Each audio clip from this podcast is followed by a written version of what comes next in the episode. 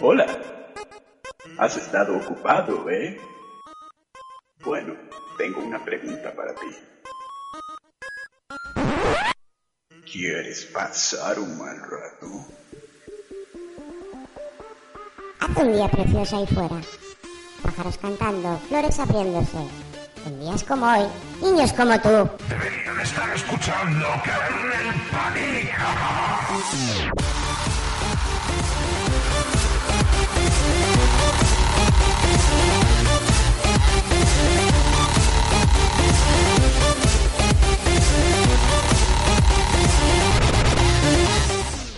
この番組はご覧のスポンサーの提供でお送りしました。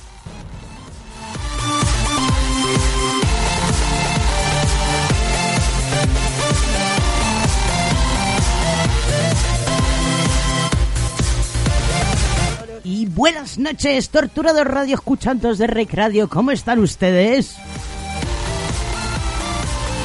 Estáis en el 107.5 si estáis en la zona de la Alcarria, el 108.0 si estáis en Madrid y esto es Kernel Panic, el programa más friki de esta emisora. Y hoy venimos... Vaya campo Berzas. Hola chicas. Hola. ¿Qué ha pasado con, eh, con Kernel Panic? Si hasta hace nada esto era un campo de nabos y ahora ya no hay ninguno aquí. Han sido recolectados. Hemos vuelto a los orígenes. Todas chicas. Todo chicas, todo chicas. Bueno, pues nada, hoy un programa fémino que te cagas.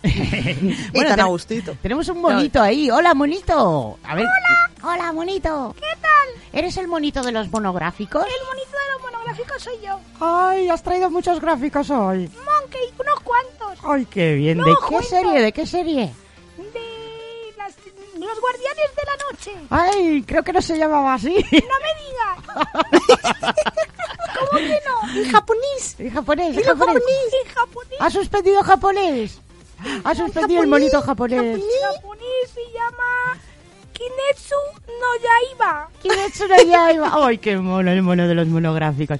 Pues sí, eh, Torturado y Radio Escuchantos de esta semana vamos a hacer un monográfico de un anime. ¡Qué raro! Guau. ¡Qué raro! Seguro que no te va a gustar lo que viene después. Bueno, pues eso, que no te va a gustar lo que viene después, a menos que te guste mucho el manga y el anime, porque vamos a hablar de Kimetsu no Yaiba, que tiene muchas traducciones del título, no del todo Correcta. correctas algunas de ellas. Pero bueno, vamos a empezar con el opening y luego ya os vamos contando cosillas sobre esta serie. El opening es de un artista o un grupo, creo que lo- Lisa se llama el grupo, ¿no? A ver, corrígeme, corrígeme. Exacto, exacto. Lisa, a ver, como tal, es una cantante japonesa, pero... Y se juntó con más gentecilla pues para hacer todo el grupo total. Entonces ya acortaron el nombre, o sea, tiene un nombre más largo, no me acuerdo yo. Y se llama Lisa. Lisa. Sí, grupo, son- es un grupo no grupo son, que ¿eh? se llama Lisa. No es una chica. Es, ah, es a una ver, chica, es- pero la tiene cantante más es la gente. chica, pero... Ah, la cantante de la chica que se llama Lisa. Ajá. Ajá. Y el grupo también. Y el grupo también se llama Lisa. Todo Lisa, todo Lisa. Vamos, todo muy loco. Bueno, pues vamos a escuchar el opening que se llama Gurench y es de Lisa.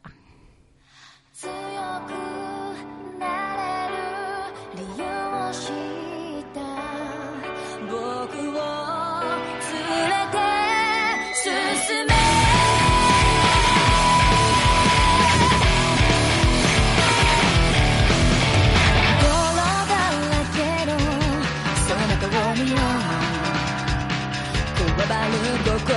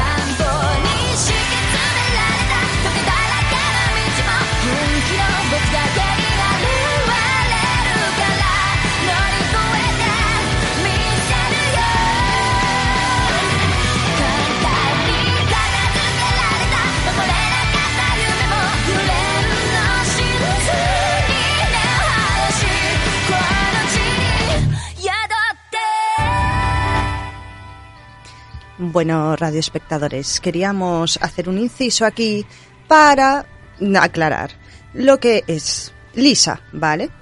Eh, la cantante de este opening se llama Risa Oribe, ¿vale? Eh, es Y que mejor me da la conocida. risa. Que me da la risa con el nombre. Risa, risa.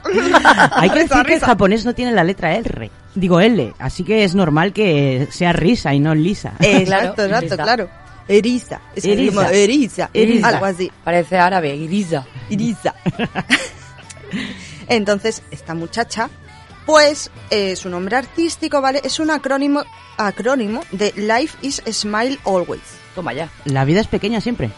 No, ¿No? la vida te sonríe siempre. Ah, Oh, la- qué bonito, smile, smile, qué bonito, qué nombre más Qué bonito. bonito, qué Y, joder, y es que transmite con su música, o sea, ya lo estáis viendo, que es un opening que te llama, que te sube, que te sube. Sí. Y nada, esta cantante, o sea, ahora se la ha conocido mucho porque este anime ha hecho un boom tremendísimo. Pero ella ya había cantado otros openings en otros animes, Sí, como. Angel Beats, eh, Sword Art Online, que también es muy famoso, y Fate Stay Night, que eso lo conoceréis también. Vamos a volver a mentar a Fate dentro de breves instantes. Uh. Vamos a volver a mentar a Fate. 107.5. La próxima tortura. Kernel Panic. Y ahora veréis porque vamos a volver a mentar a Fate, porque yo creo que gran éxito, el gran éxito de este anime no se debe tanto a lo que es su historia, sino a su animación. Y una vez más vamos a tener la maravillosa creación de Ufotable, que es un estudio de animación que descubrimos con, con la saga Fate y que hizo muchísimo por la saga Fate y efectivamente una vez más aquí yo creo que el, un 80% del éxito de la serie ha sido la contribución de Ufotable. Pero bueno, vamos a ver primero quién es el padre o la madre o los padres de la criatura. ¿Por qué digo esto? Tenemos un seudónimo, Kyo- eh, Koyoharu Gotouge. ¿Vale? Sí. Os voy a decir que es un seudónimo. Seudónimo. ¿Por qué? Porque me he encontrado con dos teorías en internet sobre quién es este personaje, personajes, personajes. Es que son dos diferentes. Por, por un lado, en Ramen para dos he, he encontrado que se trata de, o se sospecha que se trata de un grupo, una pareja de autores de los cuales se desconoce el género. Y por otro lado, la otra fuente es la Wikipedia, en la que se asegura que sí que es una mujer. Pero nunca han sabido decir, es hombre, mujer, varias personas, una. ¿Existen imágenes? No. ¿De su face? No. No. Esto es muy común en es muy común en muchos mangakas que como que no quieren dar muchos detalles sobre su vida privada. Poco se, se sabe más de este autor, autor, autore. más que. Lo que sea. precede de la prefectura de Fukuoka y bueno, dice que otras fuentes Otras han fuentes. revelado que Goutode es una mujer a pesar de que solamente utiliza pronombres neutros para referirse a sí mismo. Misma. Mismo. Misme.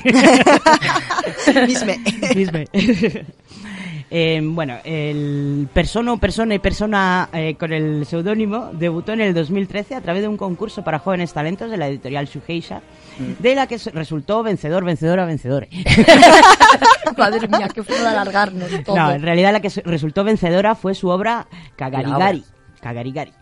¿Caricari? Kagarigari. Cagarigari. Kagarigari. Cagarigari. Posteriormente publicó tres eh, historias autoconclusivas. Monjushiro Kyodai para la Jump Next en 2014, Rokotsu-san para la Weekly Shonen Jump en 2014 y Jaeniwa no Zigzag para la misma revista en 2015. Pero ninguna de ellas fue realmente aceptada por Shueisha como una serie regular, por lo que su primer editor, Tsuku- eh, Tsukihiko Katayama, al que me gustaría encontrarme y darle un par de collejas, ¿Por qué? le sugirió crear otras obras con tramas más sencillas. Ah, porque era muy complicado todo. Es muy complicado lo que hacía. Ay, demasiado complicado, demasiado complicado. Gotoge tuvo en cuenta sus consejos al crear Kimetsu no Yaiba, por desgracia. Los editores sugirieron tra- eh, añadir tramas cómicas para aliviar la historia principal, a la que consideraban demasiado oscura, y convertir a los protagonistas en personajes más empáticos. Y de ahí salieron el cazador Tanjiro Kamado, su hermana Nezuko, convertida en demonio, y los dos principales amigos del grupo, que son lo más Inosuke y Zenitsu. Que son lo más insoportable que ha parido madre. Bueno, bueno, ahí empezamos. Pero, ahí. ¿por qué dices a Empezamos. pobrecitos? Si son adorables. ¿Qué dices, adorables? Son unos histéricos gritones que ganas de asesinar. Bueno, la obra iba a llamarse en un primer momento Kisatsu no Yaiba, pero eh, la editorial dijo que no quería usar el kanji satsu, que significa asesinar. Que aquí todo, todo tiene que ser muy niños friendly, no sé por qué extraño motivo, todo tiene que ser muy niños friendly. Así que eh, Goutode sugirió la contracción Kimetsu, eh, que significaría algo literalmente como exterminar demonios, ¿vale? Vale. Bueno, Kimetsu no Yaiba literalmente significa la espada mata demonios. Mata demonios. Pero en inglés la tradujeron como Demon Slayer o el asesino de demonios. Sí. Y en español, Es que el Los español... guardianes Guardianes de la noche. O sea, que alguien, Tendrá que ver. Que no- que alguien me lo explique. Que no, No lo lo entiendo. Tampoco. que alguien me lo explique. Por favor. Bueno, esto fue cosa de Norma Editorial, que no sé por qué le dio por rebautizar el, el nombre de Guardianes de la Noche. Muy español. Y bueno, y Sí, su distribución de. Yo que sé, es que no tiene... No tiene ni pie ni cabeza. Ni puto sentido. ¿verdad? No.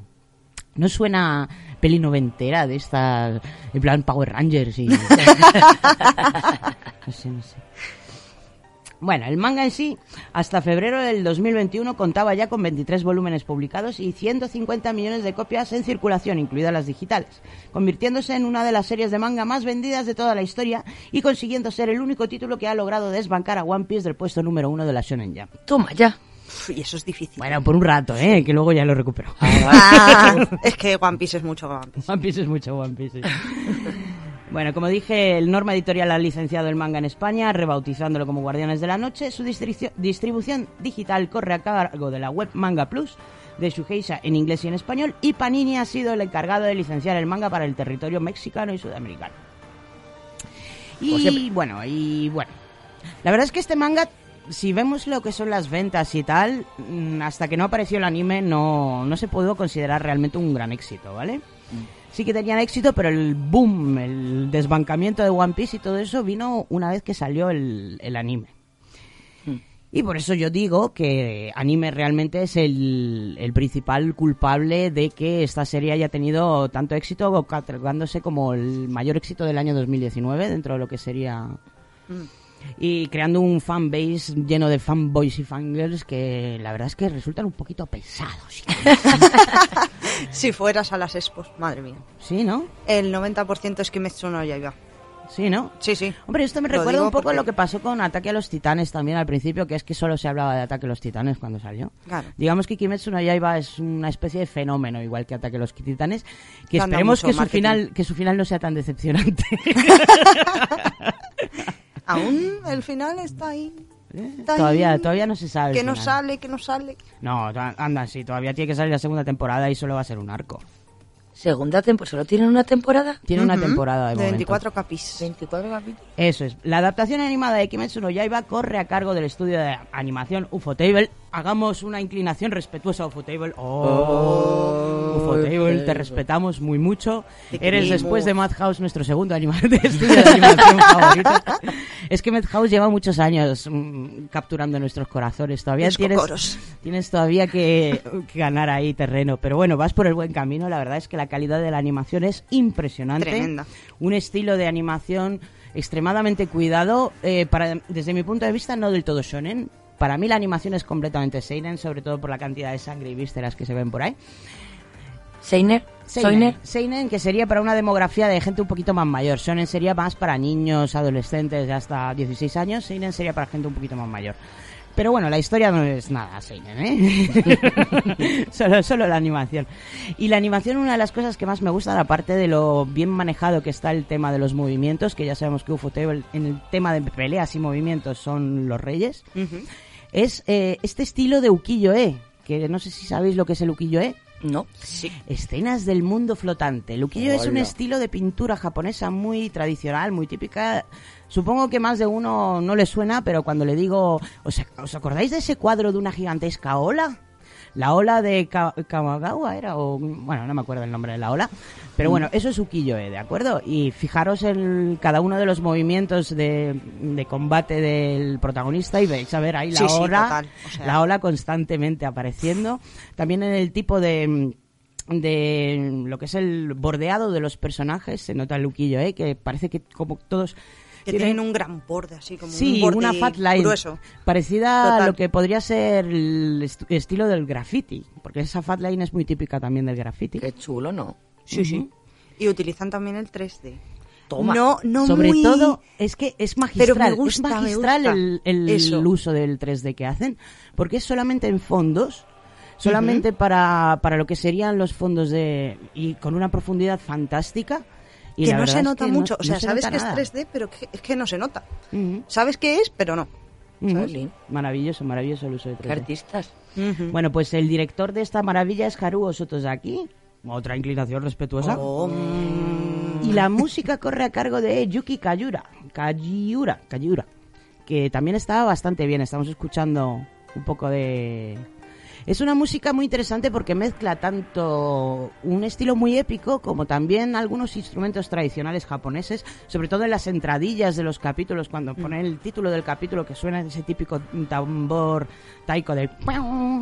que es este sonido que directamente lo escuchas y ya te lleva a Japón, o sea, te coloca Dices ahí... Japón. Japón.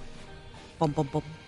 Y bueno, em, también em, tras finalizar la serie se anunció y, y realizó una adaptación animada en forma de secuela, exactamente por los mismos creadores, del Arco del Tren Infinito, que sería la película de Kimetsu no Yaiba Mugen Train. Mugen Train.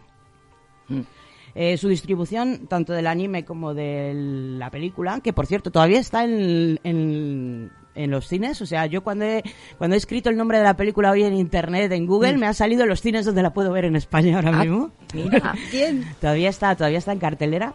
Em, la distribución decía que corre a cargo de Crunchyroll para los terrenos del norte, centro y Sudamérica. Y la serie de televisión en su primera temporada está dis- estaba disponible.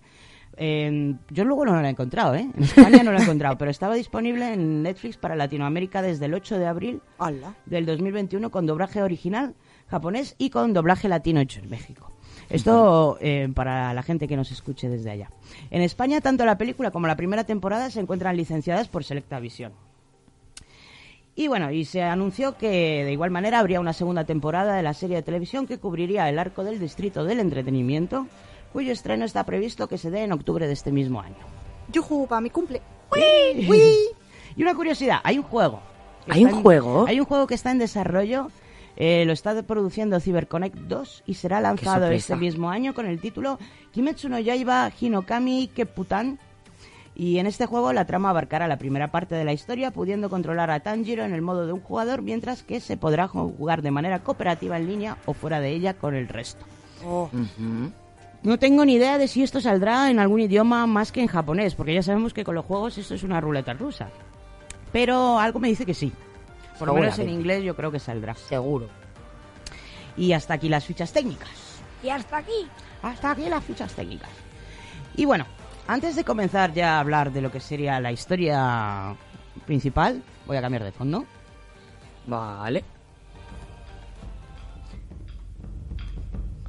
Quería mm, haceros un pequeño, un pequeño apunte sobre cultura y tradición japonesa. Genial. ¿Vale?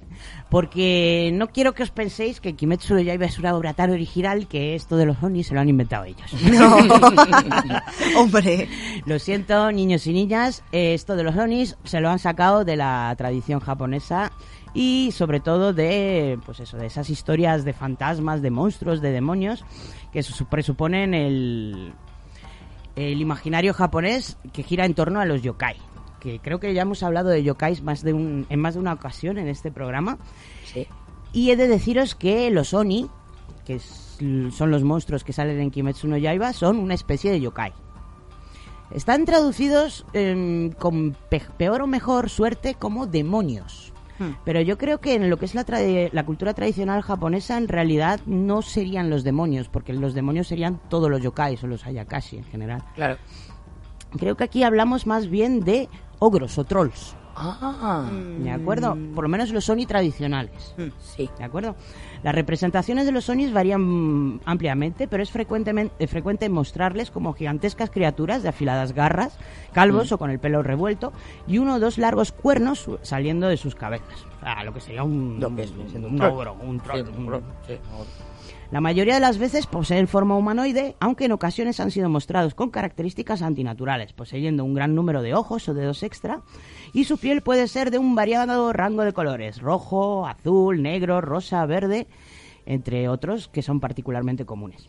Su fiera apariencia se ve incrementada por los pieles de tigre que suelen llevar como, como vestimenta y los garrotes de hierro o canabo que suelen también portar. Esta imagen ha dado lugar a la expresión Oni con garrote de hierro. Cuidado que te pega con un... Esto, esto en, en japonés sería eh, algo que de- de- un símbolo de resistencia o invencibilidad. O sea, si alguien te dice eres un Oni con garrote de hierro, te está diciendo que eres invencible, que eres muy, muy poderoso y tal, y muy resistente. También es usado en el sentido de fuerza para el fuerte o poseer una habilidad natural incrementada gracias al uso de alguna herramienta. Los Onis suelen aparecer como seres salvajes y feroces, pero en algunos cuentos a veces también ayudan a las buenas personas, que no las malas. ¿Eh? No son las buenas. En cuanto a su etimología antigua, eh, se dice que la palabra puede derivar de on, que en la lectura onyomi del carácter significa esconder o ocultar, debido a que el oni tiene la tendencia de esconderse detrás de las cosas o no desear aparecer. También significa espíritu ancestral o muerto y no necesariamente es un espectro maligno. Esto es muy importante y eh, creo que gran parte del espíritu de los Onis que aparecen en la serie eh, se, se trata constantemente de remarcar eso, de que no tienen por qué ser malvados o no son malvados por naturaleza, sino que Algo les ha hecho malvado. algo les ha hecho malvados, efectivamente. Bueno, el Oni se sincretizó con criaturas hindúes. De ahí viene, de hecho, su, su característica de devorador de hombres. Eso viene de la India. Budistas como el Yaksha, devorador de hombres, o el Raksha, Rakshasa, Rakshasa, eh, creo que lo estoy diciendo mal, pero bueno, el hindú no, el hindi no es muy fuerte.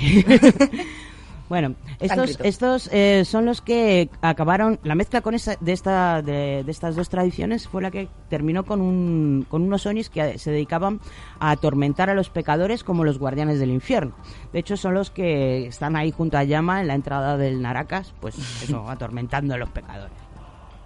En consecuencia, un alma malvada más allá de la rehabilitación se transforma en un Oni después de la muerte. Solo las peores personas se convierten en Oni mientras están vivas. Y estos son los Oni que causan principalmente problemas entre los humanos, como se presentan en los cuentos populares. Como por ejemplo en Momotaro. En Momotaro son O sea que en realidad son hombres. Sí, mujeres. sí, efectivamente. O sea, esto de que provienen, provienen de, de- de los humanos es completamente cierto, efectivamente. Bueno, eh, Kimetsu no Yaiba no es el primero ni será el último anime que, o manga y que los utilice. Se me ocurren cientos de miles de ejemplos, pero no sé por qué cuando pienso en Onis, más que, más que pensar en ellos como enemigos, pienso en ellos como juzbandos. ¿Cómo? Oh my God. Y la culpa de esto la tiene Hakuoki. ¿Lo has Claro. visto tú? No, no lo he visto. No, ¿Qué- ¿no has visto? Hakuoki? ¿Qué Joder. es eso? Ay, es un-. ¿Qué es eso? Hombre, Hakuoki es un, es un, en realidad es una novela visual a partir de la cual se hicieron muchísimo, se hicieron animes con, con los ju- juzbandos samuráis más guapos de de todos. Ahí salen muchísimos personajes tradicionales em, que, que luego existieron en la, en la historia de Japón, como puedan ser much- de todo el Shinsengumi, por ejemplo. Y los enemigos mm, prioritarios en Hakuoki pues son Onis, que además estaban de buenos. Ay, ay, ay. Para no verlo. Para no verle venir. Bueno, y spoiler que se os va el canto, que sepáis que la protagonista de Hakuoki es medio Oni. es que. Es Oni. Medio. Oni. Ajá. Uh, uh. Oh, oh. Uy, Uh. Bueno, pues nada, hasta aquí los Onis. Yo creo que vamos a poner otra cancioncilla porque ya me he extendido más de la cuenta. Y en este caso va a ser el ending, ¿vale? Que vuelve a ser de Lisa. Pero en este caso en colaboración con otro, otro grupo que se llama Fiction Junction, ¿vale? Y esta canción se llama From the Edge.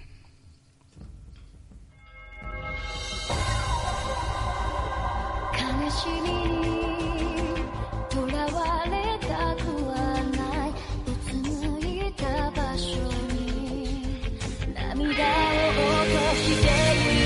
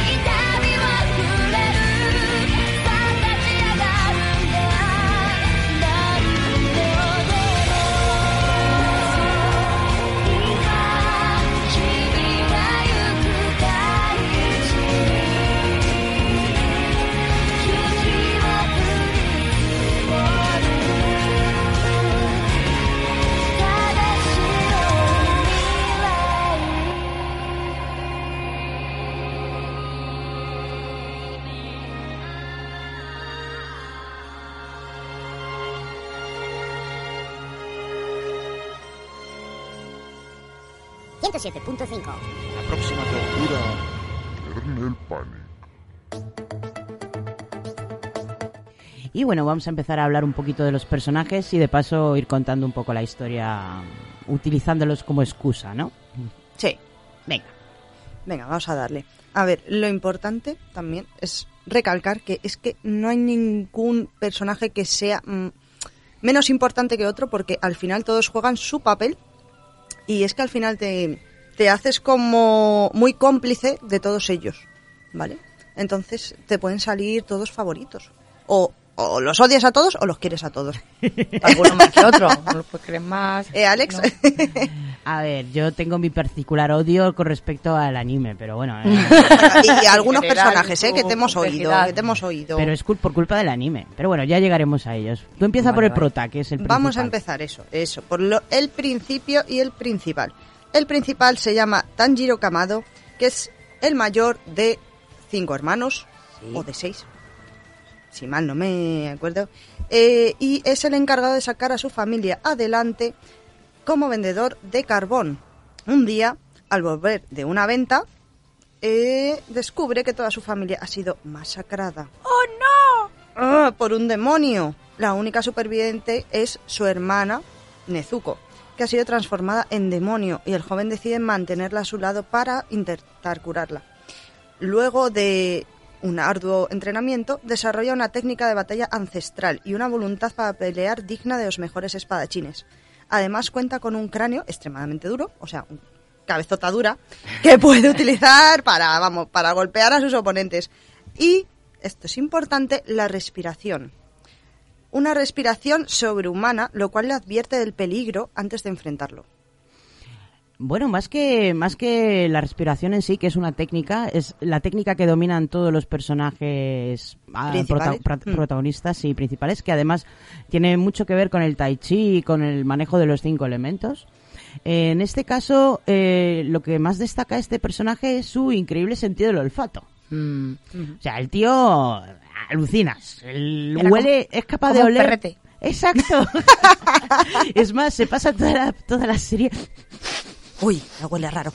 Y huele, huele a demonio. huele a demonio. Huele, huelo algo, percibo algo. Huele a que no os habéis lavado los sobaquillos. Guarretes.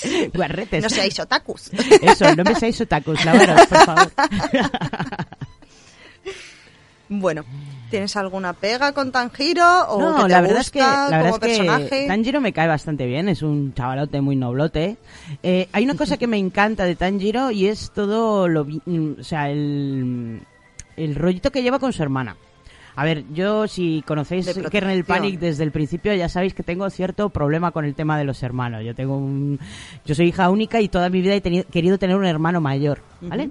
Y Tanjiro es el hermano mayor que cuida de la hermana pequeña, encantador, que daría la vida por ella, que iría al infierno por ella y por eso es una de las cosas, de las dinámicas que más me han gustado del anime, todo el rollo que lleva con su hermana. Y creo que ningún shipeo me vale. O sea, es que está tan dedicado a su hermana y quiere tanto a su hermana y tiene tanto antojo de hermana que no, no, es que no soy capaz de juntarle con ninguna chica. De verlo. Ah, es que... ah. ¿Cómo vas a sipear, hermanos? Es que no, no, no. no. No, no, shipear hermanos no, eh, ni siquiera con otras chicas, ¿sabes? Ahí luego a- a- aparecerá, Bueno, bueno. aparecerá un par de shipeos que a ti te gustan. Hombre, claro. Pero, Eso, siempre hay que pero hablar a de mí, ello. a mí no, no sé, es que como que, como que le veo tan dedicado a su, herma- a su hermana que no le veo capaz que- de pensar en mujeres. Pero porque no le ha venido la, la tiririri. Bueno, la- eso de que no le ha venido, o sea, eh, lo siento chicas, pero todos los personajes de este anime me, me, me producen cero sentimiento de juzgando. Todos tienen, pinta, todos tienen pinta de mocosos de 13 años, ¿vale? Incluso los mayores parecen mocosos de 13 años, así que... Es que no, no vas muy mal desencaminada, ¿eh? Que casi todos tienen la edad de 13 hasta 20. Ya, Los pero es que mayores... La del pavo. los, de, los de 20 parecen de 14, ¿sabes? Sí. O sea, ¿para qué engañar? En general, Pues a ver, me encanta Ufotable y, lo- y el trabajo que han hecho con la animación, pero el diseño de los personajes, Ya, pero es que se intentan acercar Retina. al público más joven, por así decir. sí, eso es, el- ese es un problema para Kimetsu no Yaiba en general. O sea, para empezar, los personajes son bastante estereotipados, todos. Y luego, pues eso, siempre busca el target, el target del otaku promedio que no sabe mucho de anime. Porque si supiera un poco de anime, esto ya le aburre, Sí, sinceramente. como, como usted, si es que ya. Bueno, y, y reconoce lo que a ti también te ha acabado aburriendo un poco. Bueno, bueno. Después hablamos, después. Bueno, bueno. Vamos a continuar, que si no se nos hace Bueno, ya he inventado a la hermana, de la cuéntame mañana. cosas de la hermana. Que la hermana es Venga, el venga. personaje Moe por excelencia. Moe, Moe, Moe. Moe, Moe, Moe. Pues bueno, como bien ha dicho Alex, eh, pues Nezuko es la hermana, mm, no tan menor de Tanjiro, porque tiene otros hermanos más pequeñitos, y pues contra su voluntad ha sido transformada en demonio. Mm, ¿Por quién? Al principio parece que la hermana va a, a morder, ¿no? A atacar a Tanjiro, pero después se da cuenta que tiene sentimientos de familia, obviamente, hacia su hermano. Entonces mm, decide pues no atacarle, ni morderle, ni nada de eso. Eh, para ello, eh, bueno, Tanjiro dice, joder, tengo, es mi hermana, tengo que cuidarla, tengo que curarla, tengo que buscar Aunque te algún la modo cabeza. aunque sea un demonio, tengo que, tengo que conseguir eh, curarla. Bueno, de momento lo que hace es ponerle un cacho de bambú en la boca y el personaje vais a tenerle con un cacho de bambú en la boca durante toda la serie, por lo menos. Impresionante, O sea, esto es impresionante. como empoderamiento cero, ¿eh? A ver, es Aquí que- la chica calladita, con el bambú en la boca, que no puede decir ni mu. Sí, sí, como un eso es un poco... A ver, cuando he dicho que el personaje es lo más moe del mundo, es que lo más moe del mundo. Es que Traduce es, Moe es, para eh, los es que es complicado es traducir moe. ¿Cómo, cómo explicaríamos moe? Pues el mm, personaje que se, que se ha hecho para que todos los otakus se, se pongan... Se enamoren. Se enamoren, Ah. tal... Y, y es, Sí, sí, sí. además encima le han dotado del poder de poder transformarse en niña pequeña. No pues ya me está. digas, ya, está. Sí, sí. O sea, Todo la niña llavero, o sea, está hecha para ser un Lo muñeco de llavero. Sí, sí. Bueno, en un bolsillo no, pero ¿Por la qué? guarda, la guarda en una caja. Ah, que la guarda en una caja. La la guarda en una caja. Con el bambú en la boca, de verdad que es muy bonito O sea, todo, ¿eh? el, el Tanjiro va por la vida Con una la peli. Con un una caja como- de madera como la que llevaban los antiguos farmacéuticos en el Japón medieval, que es una caja de medicamentos bastante, pues eso, como de medio metro por fin. por- Ah, bueno, es amplia, es amplia, tiene amplitud. Sí, vamos, como para meter a una niña de tres años dentro. y dentro lleva a su hermana con un bozal. Auténtico, de verdad. A ver, es para cuidarla del sol. Sí, sí, que sí. la protege, que... Es que A si ver, esto ¿qué la no pasa? ¿eh? No Se convierte en Gremlin. A ver, eh, aquí, aquí en esta serie han cogido un poco en la tradición de los Oni y las han mezclado con la de los vampiros, porque Hola. Han hecho un remix han muy- hecho un remix porque los Oni se supone que no puede darle la luz del sol. Esto en la cultura tradicional no pone nada, eso, ¿eh? Yo creo que sí podían andar perfectamente por ahí, pero... A la luz, claro, correcto. Mm. Es que no. no La han puesto vampira también. le han puesto, Sí, se han puesto medio vampiros. Un remix. Así que sí, en esta serie, pues los Oni no les puede dar el sol, porque se me, se me convierten en Se cenicilla. se achicharran. achicharran. Charra. No les gusta, no les gusta. No le gusta el sol. Bueno, terminando ya con Nezuko, eh, su hermano le lleva a, al maestro Urokodaki, Urokodaki. que de este señor, vamos a decir que como característica lleva una máscara, una máscara kabuki, si mal no me En equivoco. realidad es una máscara de, de, de esto, de... Ah, no, ahora no me va a salir, salir el nombre, de Tengu. Ah, eso de Tengu. es una eh, máscara de Tengu, Tengu. Tengu. Pero para llegar a... a jabalí. El Tengu es un tipo de, cul- de yokai. El Tengu es un dios yokai, en realidad, que se, es el dios protector de los guerreros, ¿vale? Pero para llegar a Urokodaki, antes nos hemos encontrado con otro personaje que ha intentado matar a Nezuko. Oh, no. Y sí, uno de los pilares. Claro. Ah, ya, pero es que vamos poquito a poquito. Poquito a poco, Pero ahora lo vamos a En realidad, en realidad el que prete- el que presenta a Urokodaki a Tanjiro Se llama Giyu. se llama Giyu y es Giyu, uno de los es un bueno, ya lo iremos viendo. Venga, vale, Ahora lo ahora lo decimos. Bueno, pues eh, ¿qué decías de Urokodaki? Aparte Urokodaki. que lleva una máscara de Tengu, Pues este hombre ha sido un ex afiliado de los cazadores de demonios, entonces eh, él se sorprende mucho al ver a Tanjiro con un demonio, ¿no? Porque porque dice, pero si eres humano te va a atacar, te va a morder. Ah, no puede ser. Y eh, este hombre le ayuda a calmar la sed de sangre de su hermana.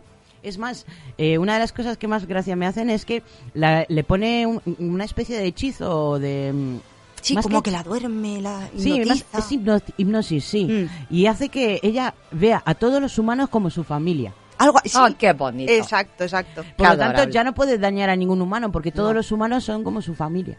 Claro, se acuerda de sus Qué hermanitos. astuto, ¿eh? Qué astuto el compañero. ¿Cómo ¿Qué se llamaba? El Urokodaki. Urokodaki. Urokudaki. que es el maestro de espada de Tanjiro. Ujú. Es el que le enseña todas las técnicas de lucha, lo de la respiración del agua y tal. Era y, de a, fuego. y a partir Es su sensei. Y a partir una roca con, con la Con espada cabeza. y cosas de estas. Ah, no, con la cabeza no. No, con la espada, con la Bueno, lo intentó con la cabeza también. También, ¿no? Dando una piedra Dice, contra claro. tierra. Lo mismo. Bueno, em, algo más sobre los dos protagonistas que son No. Ahora entramos a hablar de los coprotagonistas. Los Protagonista. coprotagonistas aparecen mucho más adelante. Digamos que en los primeros capítulos lo que tenemos es una, una introducción a la serie en la que, pues eso, nos presentan a los dos principales protagonistas, nos presentan el motivo de Tanjiro, que es el de salvar a su hermana, y nos presentan a esta comunidad de la que todavía solamente conocemos al maestro, que es una comunidad de cazadores de demonios. Y una vez em, pues el muchacho ha sido educado, me gustan mucho las sesiones de entrenamiento, además ahí es como que como que no pasa todo de mm, así súper mega fácil, realmente le ves sufrir eh, durante el entrenamiento, le ves pasarlo mal. Eso se agradece, la verdad es que es una cosa que normalmente en los entrenamientos ves ahí, pues eso, un capítulo de entrenamiento en el Ya. que- y ya. Ahora, venga, ya ha Ya aprendido soy- todo. Oh my god. Ya es el maestro No. supremo. Super maestro. Pues en este caso sí que ves a Tanjiro sufrir durante varios capítulos muy mucho para aprender las cosas que tiene que aprender. Y luego hay un examen.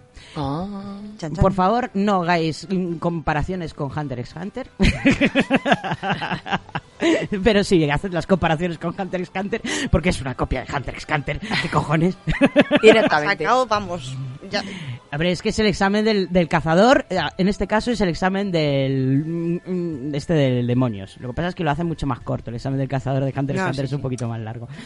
Y bueno, en este examen del cazador. Digo, perdón, del. Ya se ha mezclado Hunter con. Sí. Bueno, en este examen es donde conoce a sus dos compañeros eh, de, de batallas con los que pues seguirán maravillosas aventuras. Y son, sobre todo uno de ellos, es el personaje más insoportablemente escandaloso del anime. Que, ¿Pero por qué dices eso? ¡Si es adorable! es un chillón desagradable que estás todo el puto día llorando. A ver, eh, el problema es que... a ver, Es un problema y no es un problema. Es un problema para mí, porque a mí no me gustan mucho los personajes demasiado gritones, ¿vale? No puedo con ellos, la verdad es que me ponen un poco enferma. Y este es el anime en el que más veces he tenido que quitar el volumen y solamente leer los subtítulos porque en serio me estaba petando la cabeza Olo. el fastidioso de Zenitsu Agasuma. O sea, Acordaos bien, Zenitsu. el Zenitsu, cada vez que aparecía... Zenitsu parece que suena cenizo. Claro. Y además el personaje, vamos, en español, ¿eh? sacando conclusiones en español. Sí. Y además el personaje es que lo Es retrata cenizo, muy bien. es un cenizo. Porque es un cenizo. Voy a morir, no sé qué. Lo dice 80 veces. ¡A gritos! Madre mía. A grito pelado. A gritos, a lloros, a... Digamos que es el factor cómico. Yo creo que sí, que le mete un poco... No, pero no, no, no. El factor más cómico es el siguiente. Ah. El siguiente es otro gritón. Otro. Otro loco. gritón. Loco Bueno, de la vida. Pero espera, vamos a terminar de Primero hablar de Zenitsu, Zenitsu. Zenitsu. Zenitsu es un niño Zenitsu. repelente, mocoso, insoportable, extremadamente cobarde, muy llorica. eh, Que controla el rayo. Vamos el decir. del rayo gracias a, que le bueno cayó, él. a- a- gracias a que le cayó un rayo encima. Para que no os creáis que El había rayo. mucho, mucho, mucho entrenamiento aquí por medio, no, le cayó un rayo, le dejó el pelo Eh, rubio Y ya está. y ya está. Y ya controla los rayos. Y ya controla el rayo. En realidad controla solo una técnica de respiración del rayo y solamente la controla cuando se desmaya o pierde la conciencia. Toma ya. Eso es el em, creo que en todo en toda la primera temporada hubo dos momentos de Zenitsu en el que soporté a Zenitsu y era cuando estaba desmayado y Y se cayó. Bueno, ahí se convierte en un badass ahí de Sí, sí, saca la espada y te hace paca. Mm. Además es súper calladito, tranquilito, con una voz muy, Muy muy normalita y templada. O sea, maravilloso. Zenitsu, de verdad, si fueras amigo Así mío, sí. te, te estaría dando de collejas todo el día para que estuvieras ahí desmayado y no tuviera que escucharte gritar. Bueno, y vamos con el segundo, que es nada más y nada menos que... A ver, ¿cómo se llamaba este? Inosuke. Inosuke Hashibara. O Hashibira, Hashibira. Hashibira. Hashibira. Hashihibira. Hashibara. Inosuke Hashisu. Hashihibira. Hashibira. Bueno, este... Este es un guaperas. Que grita, pero menos. Bueno, Grita un montón, ¿vale? Pero es un menos. guaperas que parece una niña de muñeca- muñequita de porcelana.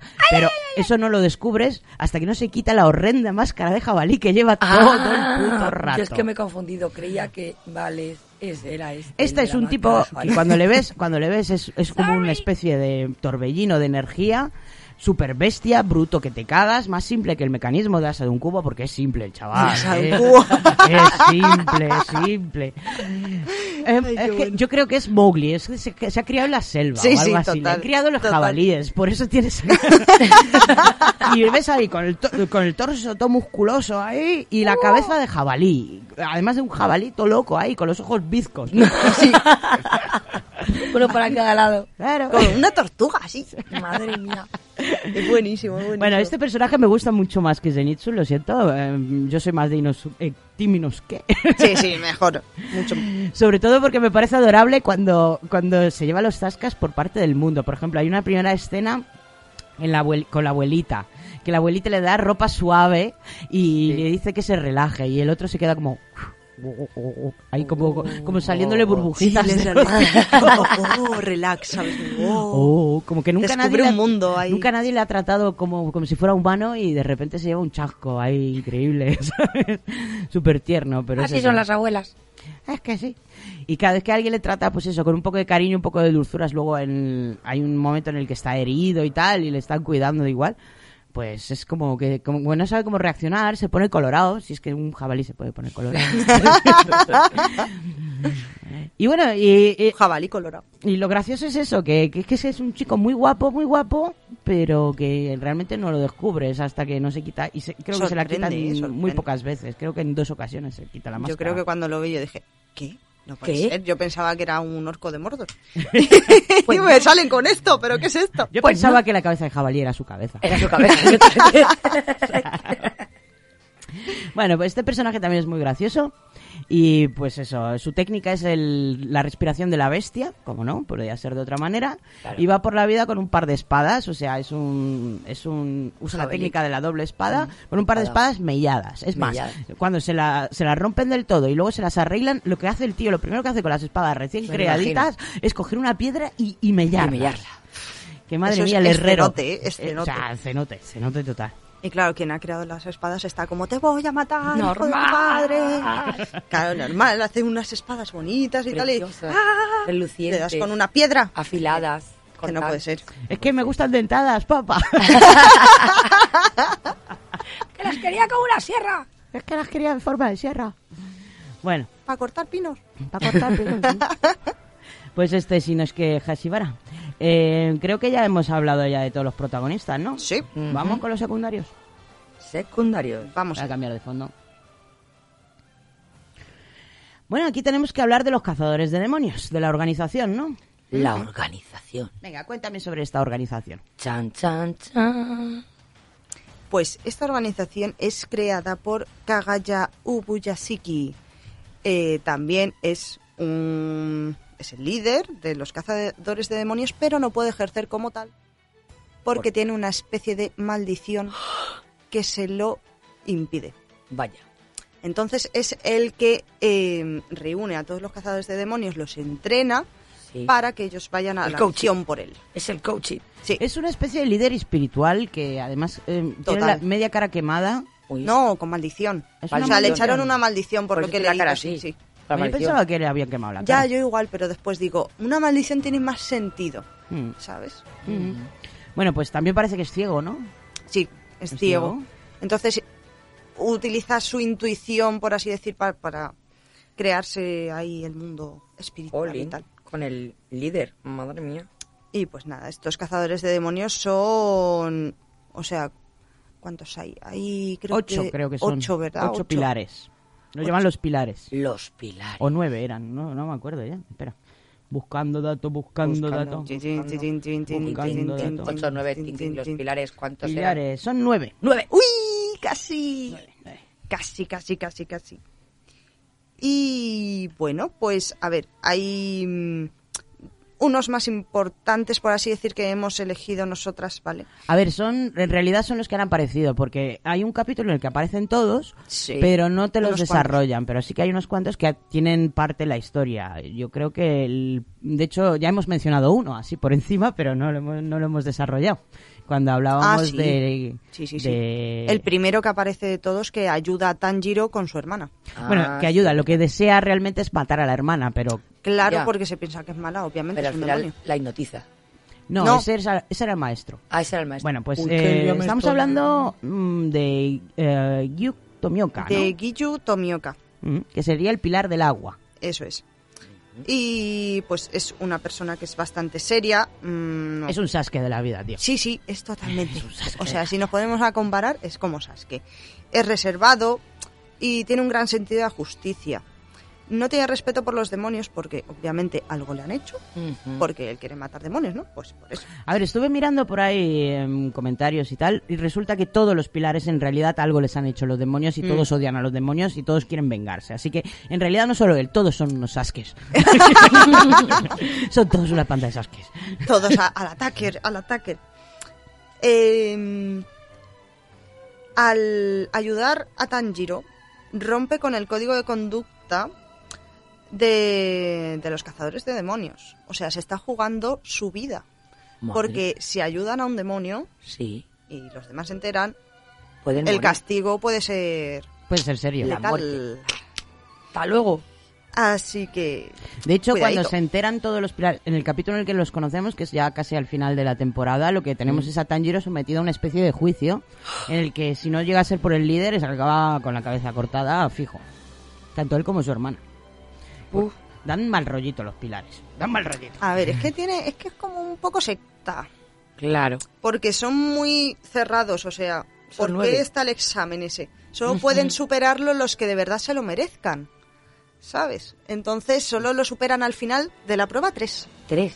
Tanjiro, Bueno, y eso que dicen que las pruebas han bajado de nivel y que últimamente eh, los cazadores de demonios han bajado mucho. Sobre todo en, eso se ve durante el arco de las, de las arañas, el que ves a un montón de cazadores de demonios ahí, pues eso, súper mega vencidos y, y los pilares quejándose de que ya no hay... Aquí eh, los Mitsumoto no son como Aquí los no hay de antes. calidad. Aquí no hay calidad. Esto Hay pasa. calidad, no como hay si calidad. fueran abuelillos ahí, esto ya no es lo que era. Este cemento Esta lo fragua. Parece los viejos en la cemento, joder. ¿Dónde vamos a ir a parar? Ay, qué El bueno. mortero que no fragua. Muy mal, muy mal. Bueno, chiquillas, vamos a seguir con otro muy importante, la verdad, eh, que sale en la película. Espérate, casi que prefiero girar esto, ¿vale? ¿Cuál, cuál Porque no hablamos primero de Kocho y luego ya hablamos del Venga, vale, vale, vale. de Rengoku. Me parece Venga. bien. Pues Shinobu Kocho, eh, no parece, pero es una chica, ¿vale? Es que el nombre, mm, el nombre, pues, Por lo de decir, Kocho.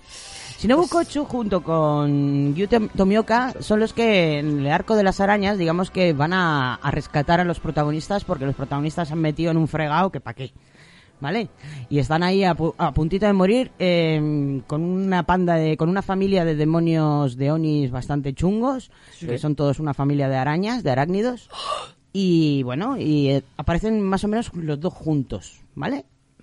Mientras que tenemos a Tomioka, que ya conoce un poco a Tanjiro, eh, la chica, que es Shinobu Kocho, mm, digamos que es extraña, es un poco rara, ¿vale? Es un Vale. poco... mm, Sí, a través de la sonrisa que tiene siempre es como que quiere ocultar algo, ¿sabes? Mm. Entonces te da que un- pensar. Es una combinación de una chica que está siempre sonriendo, pero tiene los ojos más vacíos y huecos que te puedes imaginar. Sí, es oh, más, oh. yo pensaba que era un demonio.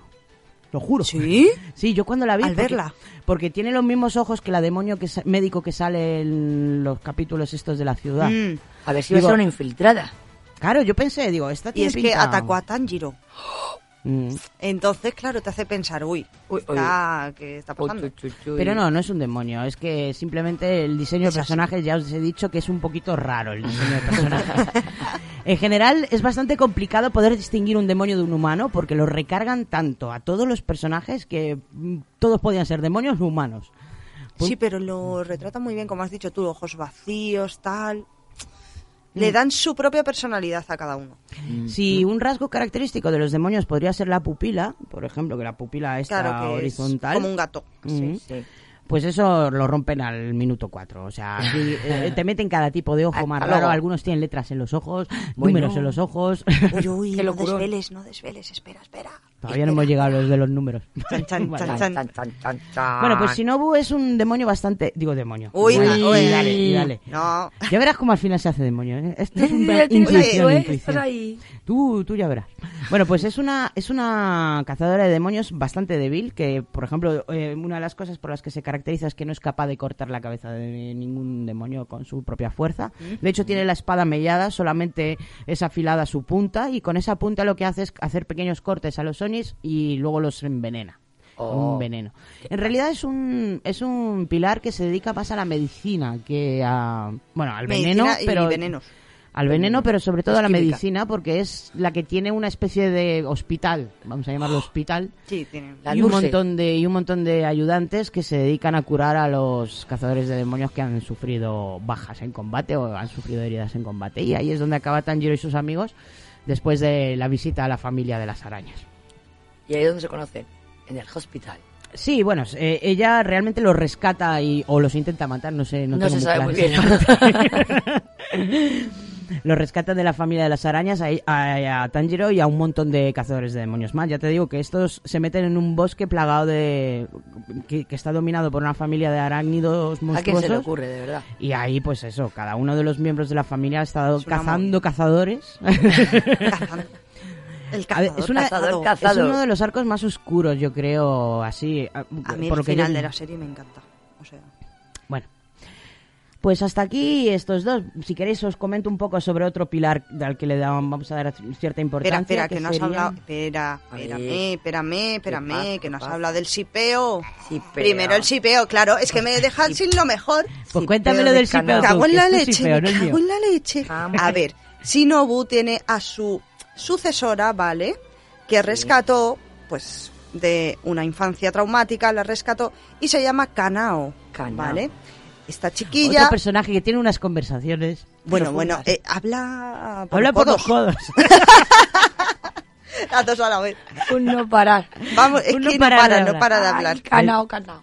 Calao O no- sea, esta chica, ¿vale? Porque está tan traumatizada y tal, eh, tiene que decidir a cara o cruz. A cara o cruz O sea, tú le preguntas, ¿cómo te llamas?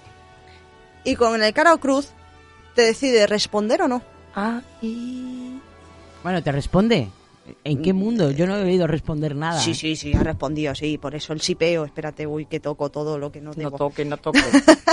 Se demondinga todo. Aquí ya vienen cosillas A de ver, a ver, cuando ya Tanjiro y tal están que han salido de todo lo que ha dicho de las arañas y tal, que les se están curando, se están restaurando y tal.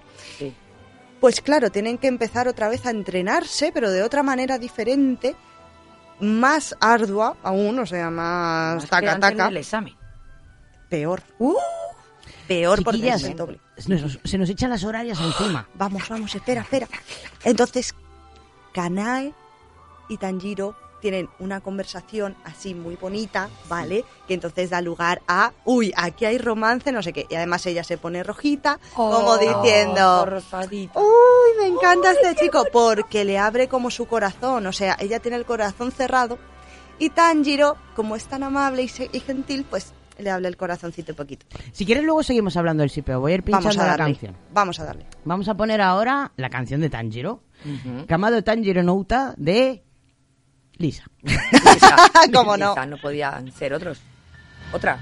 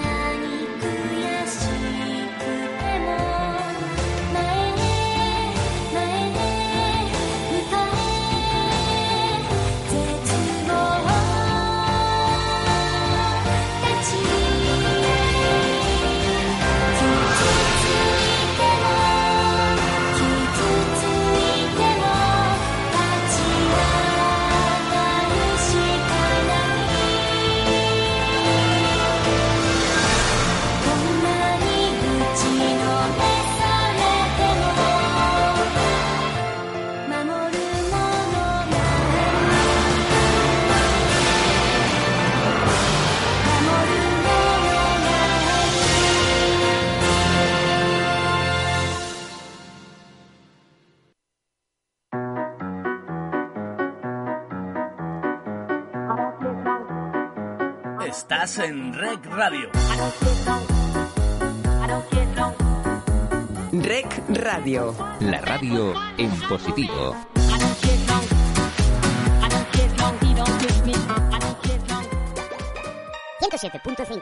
La próxima tortura, Kernel Panic. Y volvemos primero con una fe de errores. Yo pensaba que todas las canciones de esta serie eran de Lisa, pero va a ser que no. No. Eh, la Kamado Tanjiro no Uta, esta canción que parece tanto una nana, es de Nami Nakagawa, ¿vale? Fe de errores, fe de errores. Y creo que querías comentar algo más sobre tu shipeo favorito o no. Hay Mm. poco más que decir, ¿no? Que es que puede surgir algo, puede que no. Es probable que sí. Que no sé, Tanjiro es tan tontito. Yo lo veo muy tontito, no se va a dar cuenta. Bueno, No se va a dar. tampoco te creas que este anime está centrado en, No creo- en no. el amor ni nada de eso. Está más centrado en voy a matar a Mou. Uy. Hombre, si, si lo que pretende es llegar a todo el target otaku, desde luego algo de algo de romance le meterán, pero Pero poco. pero yo que sé, a mí es que me resulta un poco cansino todo esto, sinceramente. Bueno, pues nada, vamos a hablar, hemos hablado mucho de protagonistas, de secundarios importantes, pero no hemos hablado nada de los malvados malignos. Demonio. Mm, los de los Sonys. Venga, cuéntame un poquito sobre em, sobre el A ver, ¿dónde? Ah, uh, ¿el malo más malo o los pequeñitos? A ver, ¿cuál te Como gusta? quieras, si quieres em- empieza a hablarme del malo más malo y luego hablamos de las organizaciones. Que están organizados los demonios. ¿Quién es el malo Bueno. más malo? Michael Jackson. Es el Michael. No te puedo creer. El malo es Michael Jackson. Pero ¿cómo el malo más malo va a ser Michael Jackson? pues es que Pero ¿por le qué así. ponen a Michael Jackson como el malo más malo? Yo no sé. Pero, pero dijeron, pero- pues Michael va a ser Pues va a ser Michael, Michael. por los memes, yo creo, por los memes. Todo por los memes. Viva los memes. Pues nada, cuéntame sobre, sobre Michael Jackson, hombre. Pues es que es muy malo. Es muy malo Michael Jackson. Es lo Malo, malo Michael de... Jackson, malo, malo, malo, malo, malo. ¿Cómo se llama? Se llama Muzan Kibutsuji. Y es el progenitor de todos los demonios. Sí, es como el origen, es el que, El el que va creando los demonios. De hecho, es el creador de Nezuko. Le, El le hizo... Le pinchó así. Lo que no tengo yo muy claro es que si solamente él tiene el poder de crear nuevos demonios o los otros demonios también podrían hacerlo. Esto es una duda que me Mm. surge. Buena pregunta. Yo creo que él es el único. Porque es el que tiene la sangre, por así decir, real de demonio. Es demonio, demonio. Bueno, la verdad es que sabemos muy poco de él. Aparte que- que... se parece a Michael Jackson. es que los otros solo asesinan humanos. Entonces no pueden crear. Lo explican desde el principio que no. Y él No no, puede- asesina humanos.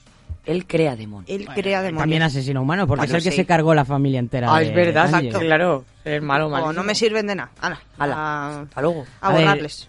En general, a mí es un antagonista que me provoca bastante sensación de meh. Llegué. Meh.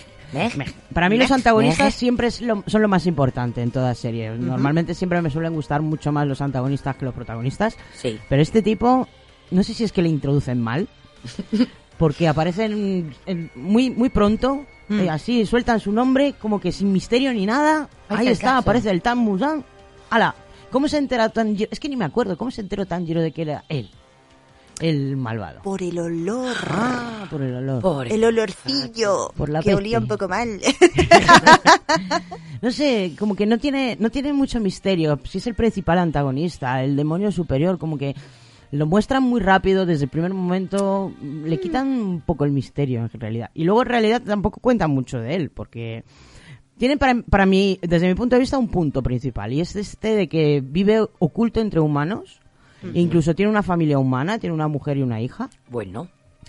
Eso, es, eso, eso Sí, lo eso hace es como interesante. Y dices, ¿what? ¿Cómo es posible? O sea, este demonio, ¿de qué va? Pero yo creo, a ver, es que ese demonio tiene poderes hipnóticos también. Entonces yo creo que para ocultarse su hedor de demonio, usa a la niña y a la mujer.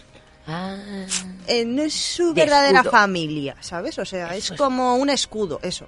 Como un escudo. Hombre, si fuera su verdadera familia y pudiera tocar- tocársele por ahí, que tuviera algún tipo de desarrollo, ese tipo de argumento, sería un argumento interesante. Hmm. Digamos que Tanjiro en algún momento incluso pudiera convertirse en malvado e intentar matar a la mujer y a la hija, ¿sabes? Ahí que yo ya me...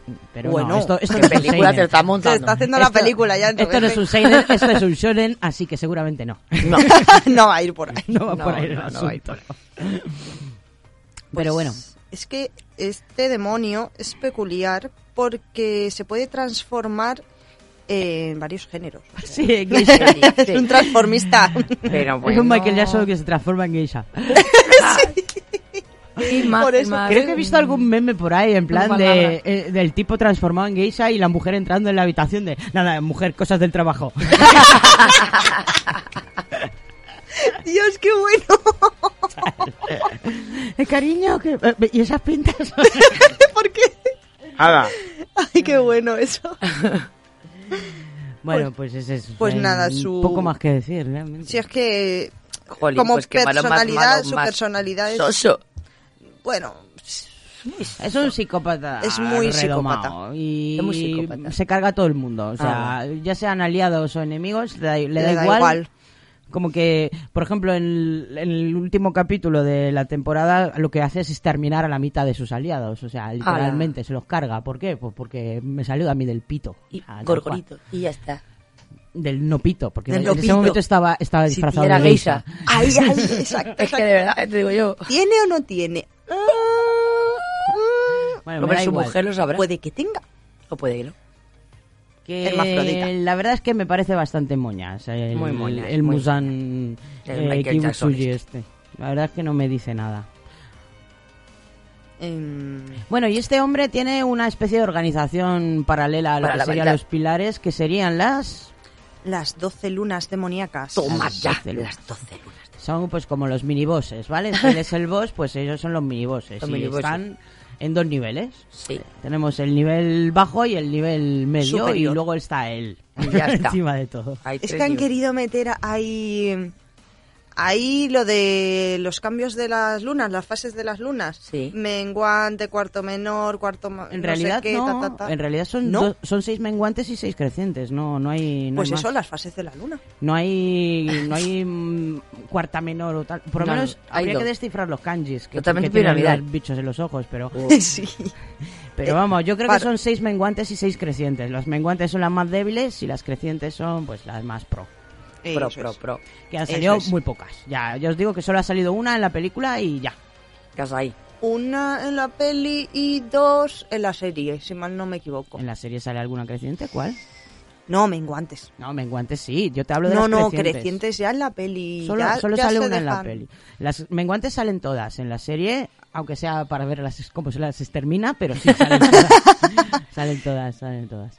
En realidad en la serie eh, conocemos un poco más en profundidad a al chico araña, a Rui. A Rui. Rui. Y Si quieres contarme algo sobre Rui. Pues ¿Quién es la quinta luna de bajo rango. Y la preferida de, de nuestro Michael Jackson. Claro. Porque es un niño. Por- ¡Madre mía! Eso lo, Tenía lo que sé- decirlo. lo metió bien calzado.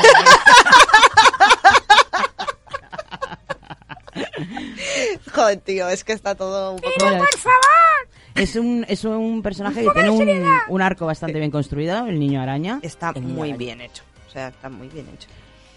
Porque Es los demás, lo demás es que mueren muy rápidamente, es que prácticamente lo saben.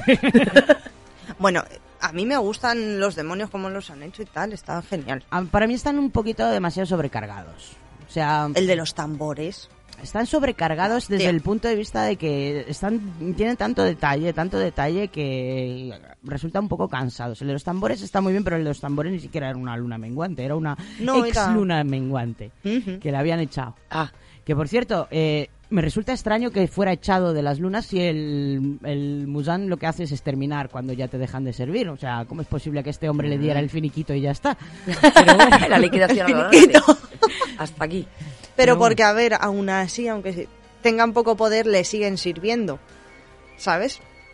Mm. Y este, claro, tiene poder, pero no llega a ser menguante. poco. Claro. Tiene poder, pero poco. en realidad, eh, Oye, pero lo que dice, lo que se dice del tipo de los tambores es que ya no podía evolucionar más. Digamos que los demonios pueden ir aumentando su poder a medida que se van alimentando de más carne fresca. Pero eh, llega un momento en el que llegan al tope y entonces ya solamente podrían crecer si toman un tipo de sangre especial. que Esto- es la de Muzen. no, hay humanos con sangre especial. Eh, por lo ¿Ah, menos sí? es- por eso es, por eso había hecho la casa trampa esta para poder con- poder conseguir humanos con sangre especial. Pero la verdad es que esto es algo que se dice así de refilón y ahí se no queda. le deja, sí, no le Es da mucha posible- importancia. Es posible que se desarrolle más adelante lo de los humanos con sangre especial, pero vamos, no sé. De momento, Bueno, hablamos de Rui ahí. Que Venga, vamos a ese, hablar de Rui. ese te ha gustado a ti? ¿Te ha gustado esa escena? ¿O no? ¿Cuál? Está muy bien. Es que ya forma parte de los últimos capítulos, ¿vale? O Vale. sea, Ahí no he llegado. mm, ay, no he llegado. pues es que este, este demonio, mm, ¿vale? Pues está en una montaña de Natagumo, se llama. Mm. y crea como una falsa familia porque del barrio. tiene o sea tiene de su yo pasado tiene como ese resentimiento de que no ha sido querido o algo a eso entonces necesita como protección familiar Sí. entonces crea como un padre una madre hermanas no sé Oh, qué qué bonito. que son demonios también También demonios. pero claro, tienen que cumplir con su papel, porque si no cumplen con su papel, este que es la quinta luna menguante, Rui. mm, se, Se lo lo carga. carga. Se lo carga. O sea. Y bueno, y. Joder, son como cuatro capítulos solo hablando de este. De su fam- él y su familia. O, tres o dos, no sé. No me, no me acuerdo del número, pero sí es un arco que se desarrolla, es el arco más largo desarrollado durante la primera temporada. Y que no, tiene. arco. Es un arco, sí. Y que todos pelean contra, vamos, o sea, Zenitsu pelea contra uno de la familia que es como una cabeza, Cabeza. cabeza con patas. Ay, qué araña. bonita. Ay, qué cosa más bonita que Sí, todos los hermanitos, cada uno tiene un diseño diferente, Ay. todos tienen algo que ver con las arañas. Además, no es, no es siquiera el aspecto original de esos demonios, porque esos demonios han sido transformados por Ryu en el momento en el que toman la sangre de Ryu. Ellos se convierten en arácnidos, pero en principio incluso podrían recuperar sus auténticas caras, cosa que a Ryu le pone muy nervioso. Mm. Eso es. Porque ellos, eh, o sea, Ryu le ha dado como una como una especie de máscara que solo puede llevar, tiene como em, coloretes rojos, ¿no? Y todo de blanco. Sí, son, pues eso, un estilo, un estilo de diseño bastante llamativo. Todos muy pálidos, con el pelo blanco, con circulitos rojos por la cara y tal. Y bueno, pues eso, el aspecto recargadísimo de, de todos los demonios, que, que son, son recargados. No, no hay otro término para definirlos. Y bueno, Zenitsu ahí acaba un poco malito. Todos acaban un poco malitos. Inosuke pelea con Tanjiro contra Rui también, si mal no recuerdo. Y Y bueno, no es que creo que peleaba con el padre. ah sí, que el padre es cuerpo de humano, Cuerpo humano. cara de araña Ay, qué cosa tan... o de tarántula. Qué bonito, qué bonito. Sí, con todos los, sus ojos y Sus todos ojitos, sus sus pelillos. patitas, y... pelos. Bueno, y también con la madre. También. Y Sí, vamos, que están ahí, tienen una pelea familiar muy grande. Muy de hecho, total, o todo, el sea- bosque, todo el bosque está plagado de víctimas de esta familia, que son cazadores de demonios menores. Mm. Y al final tienen que aparecer dos de los pilares a salvar la situación, porque aquí Pues se, nos- estaba se yendo nos- de la- se nos se estaba yendo de las manos. Que fue eh, Shinobu, ¿no? Una de ellas. Shinobu y el... Y Giyu. y Giyu, sí. Y Claro. Que mm, ya dicen, voy a solucionar aquí esto, que esto se, que me matan a, a los chicos, me los ser. matan. Sí, porque hay que tener en cuenta que en el- toda la organización de cazadores de demonios hay como rangos y nuestros protagonistas son el rango menor. Son- Pero luego hay un montón de rangos por medio hasta llegar a los pilares que serían pues la creme de la creme de la asociación. Eso es. Los premium. y bueno, pues em, poco más que contar de aquí. Pues otro personaje secundario de los malos, por así decir, es Enmu, ¿vale? Que ya sale más en la peli. El superviviente. Eso. Cuenta, cuenta. Bueno, tras el desastre de la familia de las arañas, se enfada mucho Michael Jackson, se transforma en geisha Se y, transforma. y bueno, y junta todas sus lunas menguantes en un cuadro de, de, de este, de, ¿cómo se llama este autor que me encanta? Eh, hay un autor que se dedica a hacer cuadros de- con perspectivas imposibles. Eh, Ay, Escher, Escher. Escher. Bueno, pues si habéis visto cuadros de Escher, eh, lo que hace es que junta todas sus arañas en un cuadro de Escher, que es como una especie de casa japonesa, pero que tiene las perspectivas completamente imposibles, con escaleras que van a ninguna parte, con paredes don- en lugar de suelos. Bueno, una locura, me encanta, me encanta esa ambientación. Y ahí se dedica a cargarse a todas y cada Ala. una de las lunas menguantes, les dice, sois unos inútiles, no me servís para nada, Que lo sepáis. O sea, darme una razón para que nos mate. Claro. y no le dan ninguna. Mm, Excepto Enmu. el Enmu. Enmu. El Enmu que además es, yo creo que tiene un ramalazo masoquista que no puede Le, poner. le mola, le mola, sí. Le mola el látigo, le mola, que le castiguen. le mola que le castiguen. Bueno, pues eh, Enmu está muy agradecido porque le van a matar el último y ha podido ver cómo mataban a todos los demás. no te puedo creer. Y fíjate, le dan las gracias a, aquí a Michael Jackson. Oye, gracias Michael Jackson por matarme. Y el otro dice, pues no te mato. ¡Hala! ¡Ah, jódete! bueno, y le da, ¿qué le da para que se haga poderoso? Pues le da un puñado de su sangre, una cantidad burr- burra de su sangre y Enmu se hace súper mega poderoso, pero ahí se acaba la primera temporada y, y hay que esperar a la película para ver qué pasa con Enmu. Ah, vale. Eso es. Bueno, ¿cómo- ¿qué ocurre con Enmu en la película? Eso. Enmu lo que hace es que se, se hace con un tren. ya Digamos pasamos ya a la peli. En, en Porque realidad, ya hemos terminado de los personajes, ¿no? Sí, bueno, eh, en realidad el- la, la película tendríamos que hablar más bien, eh, más bien un poquito más adelante, pero... Como tú digas, señorita. Veáis. Pues mira, vamos a dejarlo de la parte de la película. Solamente voy a comentaros sobre Emmu, pues eso, que es un personaje Masoca. extremadamente masoquista, muy afeminado. Tiene un, desar- un desarrollo de su arco bastante interesante. O sea, lo, lo mejor Sí, de la película es Emmu. A partir de la muerte de Emmu todo va para abajo. Sí, ahí metieron mucho relleno. Ahí Mucho metieron, relleno. metieron una tontería que estropearon la película, pero bueno. Pues eso, y Emmu pues es un, es un demonio muy interesante porque realmente no se dedica a masacrar, se dedica a meterse en los sueños de la gente y a, y a buscarse aliados entre los humanos para que destruyan la- el núcleo de los sueños. Pero bueno, esto ya hablaremos cuando, cuando toquemos la película. Vale, vale, mejor sí. Pues yo creo que ya hemos mm, comentado todo lo de los rangos y todo lo de las lunas. Vamos a comentar un poco sobre la temporada en general. A ver cómo vamos de tiempo. Vamos bien de tiempo. Venga, voy a cambiar de fondo. Venga. Eh, mm, vale. Pues nada. Eh, ¿cómo, es la ¿Cómo sería la, la temporada en general? Yo la podría dividir en lo que es la primera parte. eh, en lo que ¿Cómo se va sería lo que sería el planteamiento el planteamiento de la serie Mm. y también el, el- el entrenamiento y el examen hasta pasado el examen pues eso ya ahí ya te lo dejo a ti Bueno, sé. a mí, en general, los 12 primeros capítulos me parecieron bastante curiosos e interesantes. Digamos que la serie empezó a decepcionarme a partir de ahí. en general, porque, porque, bueno, porque es un planteamiento al principio que se da, pues, es, es típico, tampoco es que sea una cosa A del ver, es como mundo. una presentación. Pero sí, eh, primero em, la ambientación es muy interesante. Mm, Parece que estemos en el medievo, pero no es en- realmente el medievo. Lo que pasa es que nos plantan en el campo y en el campo hay ya eh, la, la serie se sitúa más o menos en el siglo XIX, ¿vale? En la era Taisho. Pero no había mucha diferencia entre cómo vivía la gente en el campo en la era Taisho que en el Sengoku, ¿vale? Digamos que vivían Vale. de la misma cutre manera. Así que cuando empe- No empieza la serie, la yo me pensaba, pues eso, que esto era pues el Japón medieval. Pero no. No. Cuando más o menos eh, ya se sacan el examen los chicos y tal y, va- y viajan a la ciudad en busca, en pos de Michael Jackson, de repente descubres pues eso, que existen ya unas ciudades relativamente modernas, que la gente va con traje y con sombrerito y, Y que hay máquinas, pues eso, Tranvías, ¿no? tranvías, que hay Es muy chocante, o sea. Sí, hay... El contraste es. Te sorprende, re- realmente Sobre- te sorprende. A, mí, a mí me sorprendió además gratamente porque hay pocas series en general que se suelen desarrollar en, en esa época y me hizo, me hizo gracia que, Hmm. que ese tipo de sorpresa.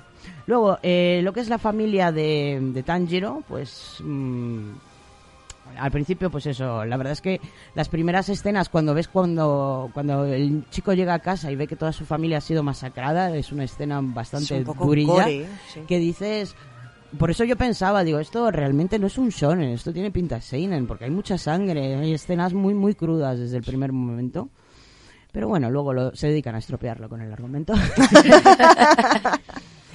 Eh, como dije, creo que ya lo comenté antes, las escenas de entrenamiento me gustaron bastante porque realmente ves que el personaje sufre, el personaje es herido, el personaje se tarda tiempo en curarse de sus heridas. No te creas que es una cosa que lo mismo ocurre luego más adelante en el segundo entrenamiento en casa de, de Shinobu. De Shinobu. Se ve que, que las heridas realmente valen algo en esta serie, que no es como en otros shonen mm, promedio en el que, pues eso, el protagonista se carga un miniboss y luego ya el siguiente capítulo le ves que está más sano que un... Que un roble. Que un roble. Pues no, aquí se ve, se ve que realmente Que lo sufre y que paran, paran para recuperarse. El maestro me gustó bastante, aunque creo que podía haber sido explotado un poquito más, eh, lo que es el papel del maestro.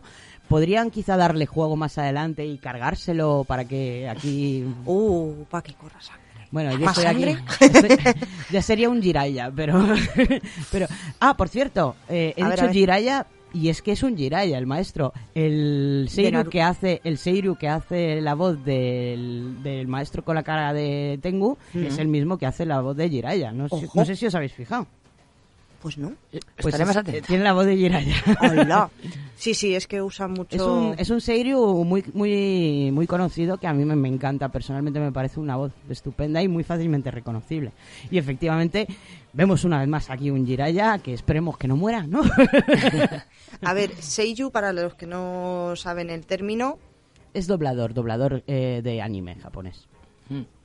y, y usan. Normalmente recurren a los mismos porque, como son tan famosos ahí en Japón, pues ya dicen, oh, mira mi Seiyu, oh, es como, oh, Dios mío, les dan en la patata, ¿sabes? Para Mm. que continúen la serie. Hombre, es que los Seirus en Japón son estrellas. Sí, sí. Aquí no conocemos el nombre de ningún doblador, pero ahí son, son idols, ninguna. son súper famosos y la gente les sigue y les hacen altares y todo tipo de cosas. Es que allí hay fanatismo de cualquier cosa, de una botella de agua. O sea, Sí, ten cuidado con los, con los otakus de las botellas de agua que son peligrosos. no. que saca la botella. Bueno, pues estos son los primeros capítulos, que son el entrenamiento, eh, la generación de la espada, que no hemos hablado nada de espadas. Mm, Tampoco creo que les den mucha importancia. es que no pero les bueno. dan. Bueno, sí, sí les dan la importancia.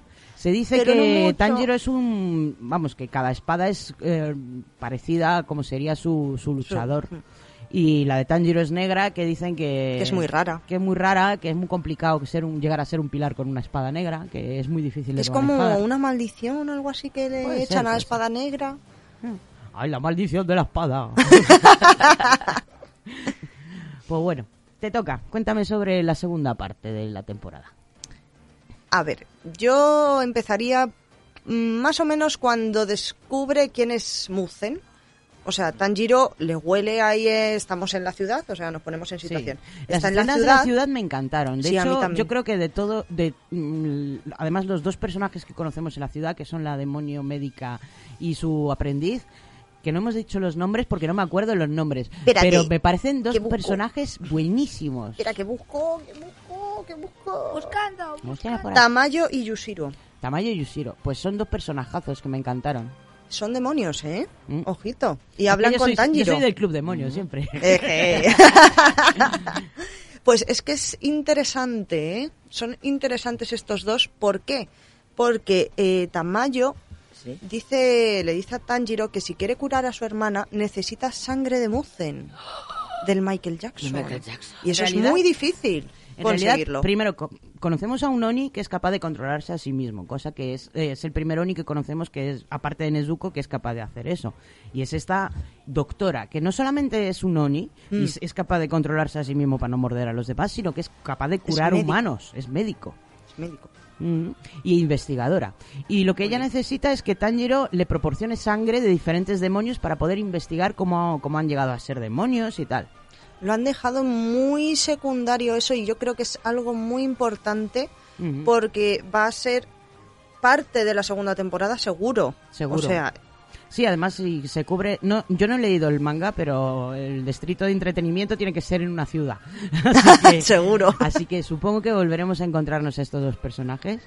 Y tengo muchas ganas, la verdad, de con- encontrármelos porque me parecieron, pues eso, dos personajazos muy interesantes y... y poco desarrollados en esta primera temporada. Efectivamente. La verdad, que los han dejado como pues venga, ya después hablamos de vosotros. Es en el, Si yo creo que a partir del momento en el que en el que acaba el arco de estos dos, ya la serie empieza a ir para abajo. para, mí, para mí, hasta el momento en el que estaban en la ciudad, todo me parecía muy interesante, pero ya a partir de ahí es como pelea tras pelea tras pelea. sí, tras pelea. demonio tras demonio, no sé qué.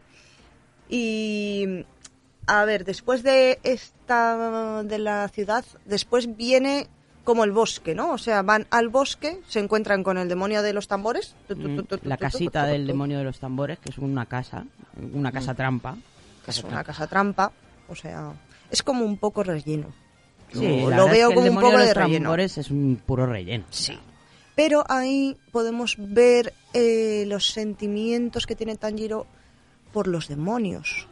O sea, sentimientos de simpatizar con ellos. Sí, bueno. Tanjiro compa- compadece a todos y cada uno de los Onis que se carga. Cuando se los carga, o sea, él los ve, eh, le- les coge la, la mano, o sea, eso es algo como muy sentimental, ¿no? O sea, como muy de unión, como no estás solo, ¿no? Pero te voy a matar. En la, en la muerte, no, no, ya Ah. están, o sea, ya van a morir. Ah, ya van a morir. Y en la muerte, ellos recuerdan su anterior vida de humanos y tal, y entonces Tanjiro les coge la mano como diciendo, no estás solo. Y pues ya desaparecen y tal. Yo creo que eso lo han humanizado mucho. Mm. Y es como, como más sentimiento. He, le- he leído por ahí, he oído comentarios de que a la gente encuentra cargante esta situación porque se repite con todos y cada uno de los demonios. A mí no me lo pareció. La verdad, a mí me gusta todo este tema de hu- humanizar al enemigo. No me resulta cansado. Pero sí que es posible que al final, cuando realmente se necesite este tipo de humanización con Michael Jackson, pues... No va a tener ningún, vamos. Ningún efecto. No, no, no. Y bueno, más adelante, pues como hemos estado hablando de Rui y tal, pues otra vez más bosque. Van otra vez al bosque, pelean y tal. Y lo más importante de esas escenas es cuando Tanjiro pelea con Rui. O sea, es una pelea intensa, ¿eh? muy intensa, porque eh, la primera vez que le mata, entre comillas, ¿vale? La primera vez. Que mata a Rui, no le mata. Claro, porque Tú al demonio le tienes que cortar la cabeza. Y si no, no muere. Si no, no muere. Además, le tienes que cortar la cabeza con una espada mata demonios. No te Claro, vale no vale cualquier, cualquier espada. espada. Exacto. Incluso se le rompe la espada. ¡Hola! Al intentar cargárselo, ¿vale? Entonces, duro cuando era de Rui, ¿eh? repente Rui se levanta y dice, eh, ¿qué Eh, sigo aquí? ¿qué pasa? Eh, ¿qué pasa contigo? Entonces Tanjiro dice, no puede ser, no sé qué, no sé pues. cuánto.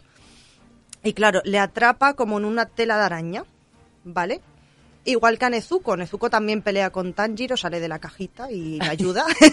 En la que cajita. Nezuko... Bueno, la Tal sacan, bambú. la sacan, no es que se salga ella porque quiera.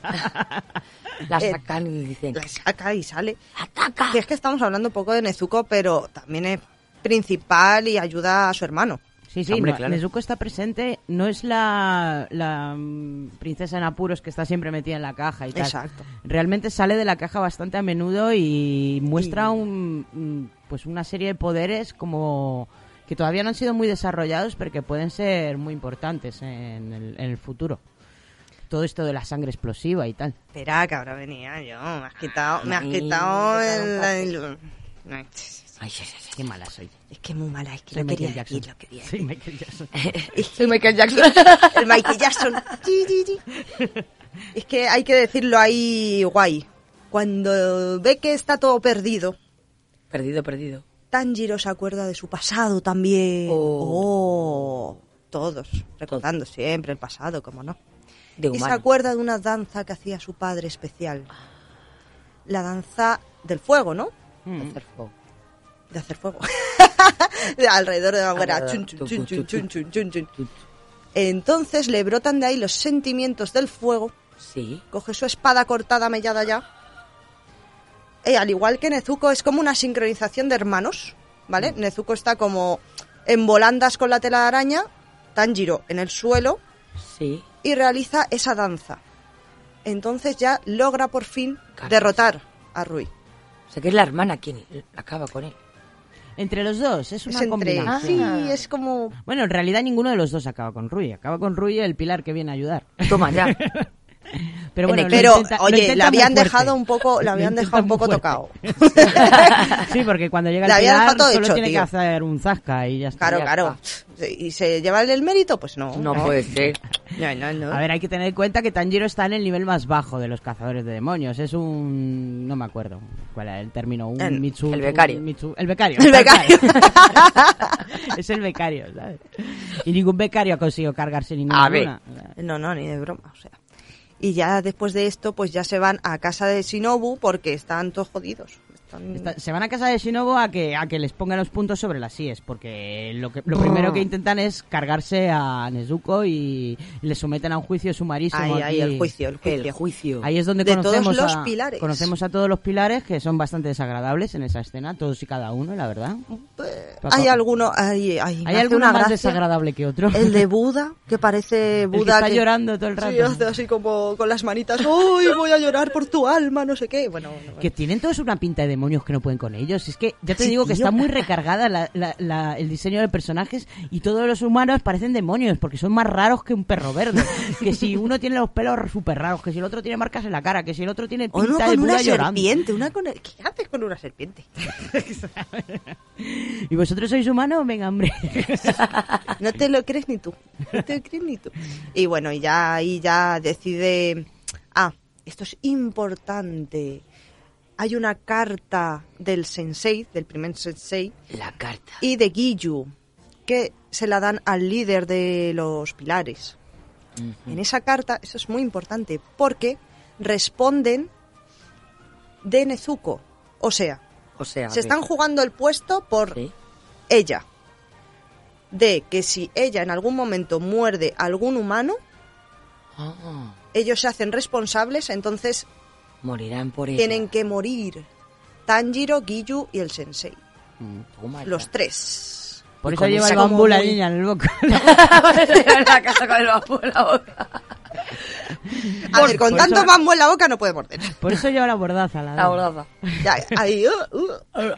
Bueno, vamos a poner otra cancioncita y hablamos de la película ya, que nos vamos Sí. quedando sin programa. Pues vamos a volver a escuchar a Lisa, en este caso con el ending de la película que se llama Omura.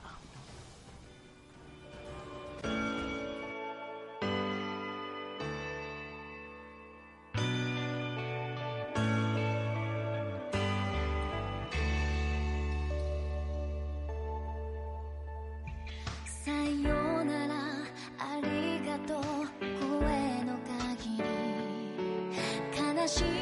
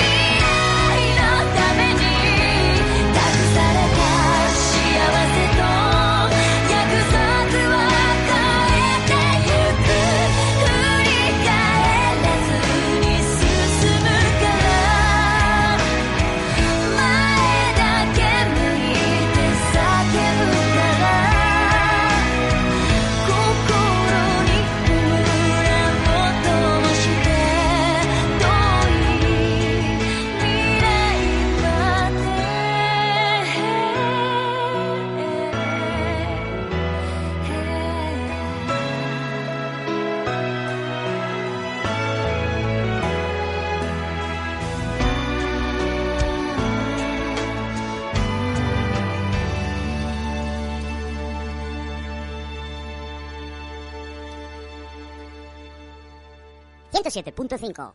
La próxima tortura. Kernel Pine.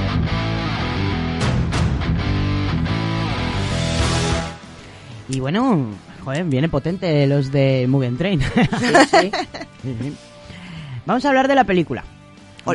La película que es la continuación lógica realmente de, de lo que sería la temporada de Kimetsu no Yaiba. Mm, Digamos que es un trozo más, un arco más. En este caso, el arco del tren infinito. La película se llama Kimetsu no Yaiba Reishagen. Mugen Resa Mu- Gen. Mugen Reishagen, eso es. Pues... mm, A ver, vamos a aclarar. ¿Hacemos spoiler o no? No, Yo qué sé. Ella no que quiere. ¿Tú quieres? no, yo no quiero que spoileamos, que Pues yo no la he visto. Ni la vas a ver, así que... O sí, Eso o nunca sí. se sabe. ya te digo yo que no la vas a Si, la veo luego... Que el spoiler es muy spoiler. olvide. El spoiler es que es No una lo digas, chorrada. no lo digas. No, a no es una chorrada. No ¿eh? es una chorrada. chorrada. Ha Seguro dolido. que no es una chorrada. Ha dolido. Ha dolido. Pues a mí no me dolió ni lo más mínimo. Está tan mal hecho que no me dolió ni lo más mínimo, sinceramente. A ver, la película es maravillosa hasta los 40 primeros minutos. Luego es un desastre. ¿Cuánto dura? Luego es un poco... Es un cansina. desastre. Está mal hecha. Está mal Dura hecha. dos horas y media, si mal no recuerdo. ¿40 minutos? O Digamos, la mitad de la película tiene, tiene coherencia. Ah, Pero vale. luego lo que pasa es que... Yo no sé si es que lo han pegado con superglue. ¿Qué coño ha pasado? Con silicona fría. En serio, un desastre, un desastre desde el punto de vista argumental, desde el punto de vista de guion, desde el punto de vista de... No o sea, sé si hacía falta paquete. hacer una peli. Yo creo que la peli tenía que haber acabado, dinero. la peli tenía que haber acabado en la mitad, o sea, cuando cuando vencen a ¿cómo se llamaba? A Enmu. Ah, Enmu. Ahí ya la película termina. Sí. Y luego Pero es que que lo han otro una movida. luego lo otro lo meten con calzador. Vamos a empezar, vamos a empezar, venga. Venga, vale, vale, por el principio. por el principio. Vamos a empezar. Termina el, el entrenamiento de los muchachos. Los muchachos terminan eh, la- el entrenamiento barra curación de los muchachos. se curan también. que estaban ahí todo, todo malheridos y todo, todo hechos polvo, pues eso, les entrenan un poco la Shinobu y tal, y les mandan a la siguiente misión. Que la siguiente misión, por lo que hemos podido Sí, ver sí.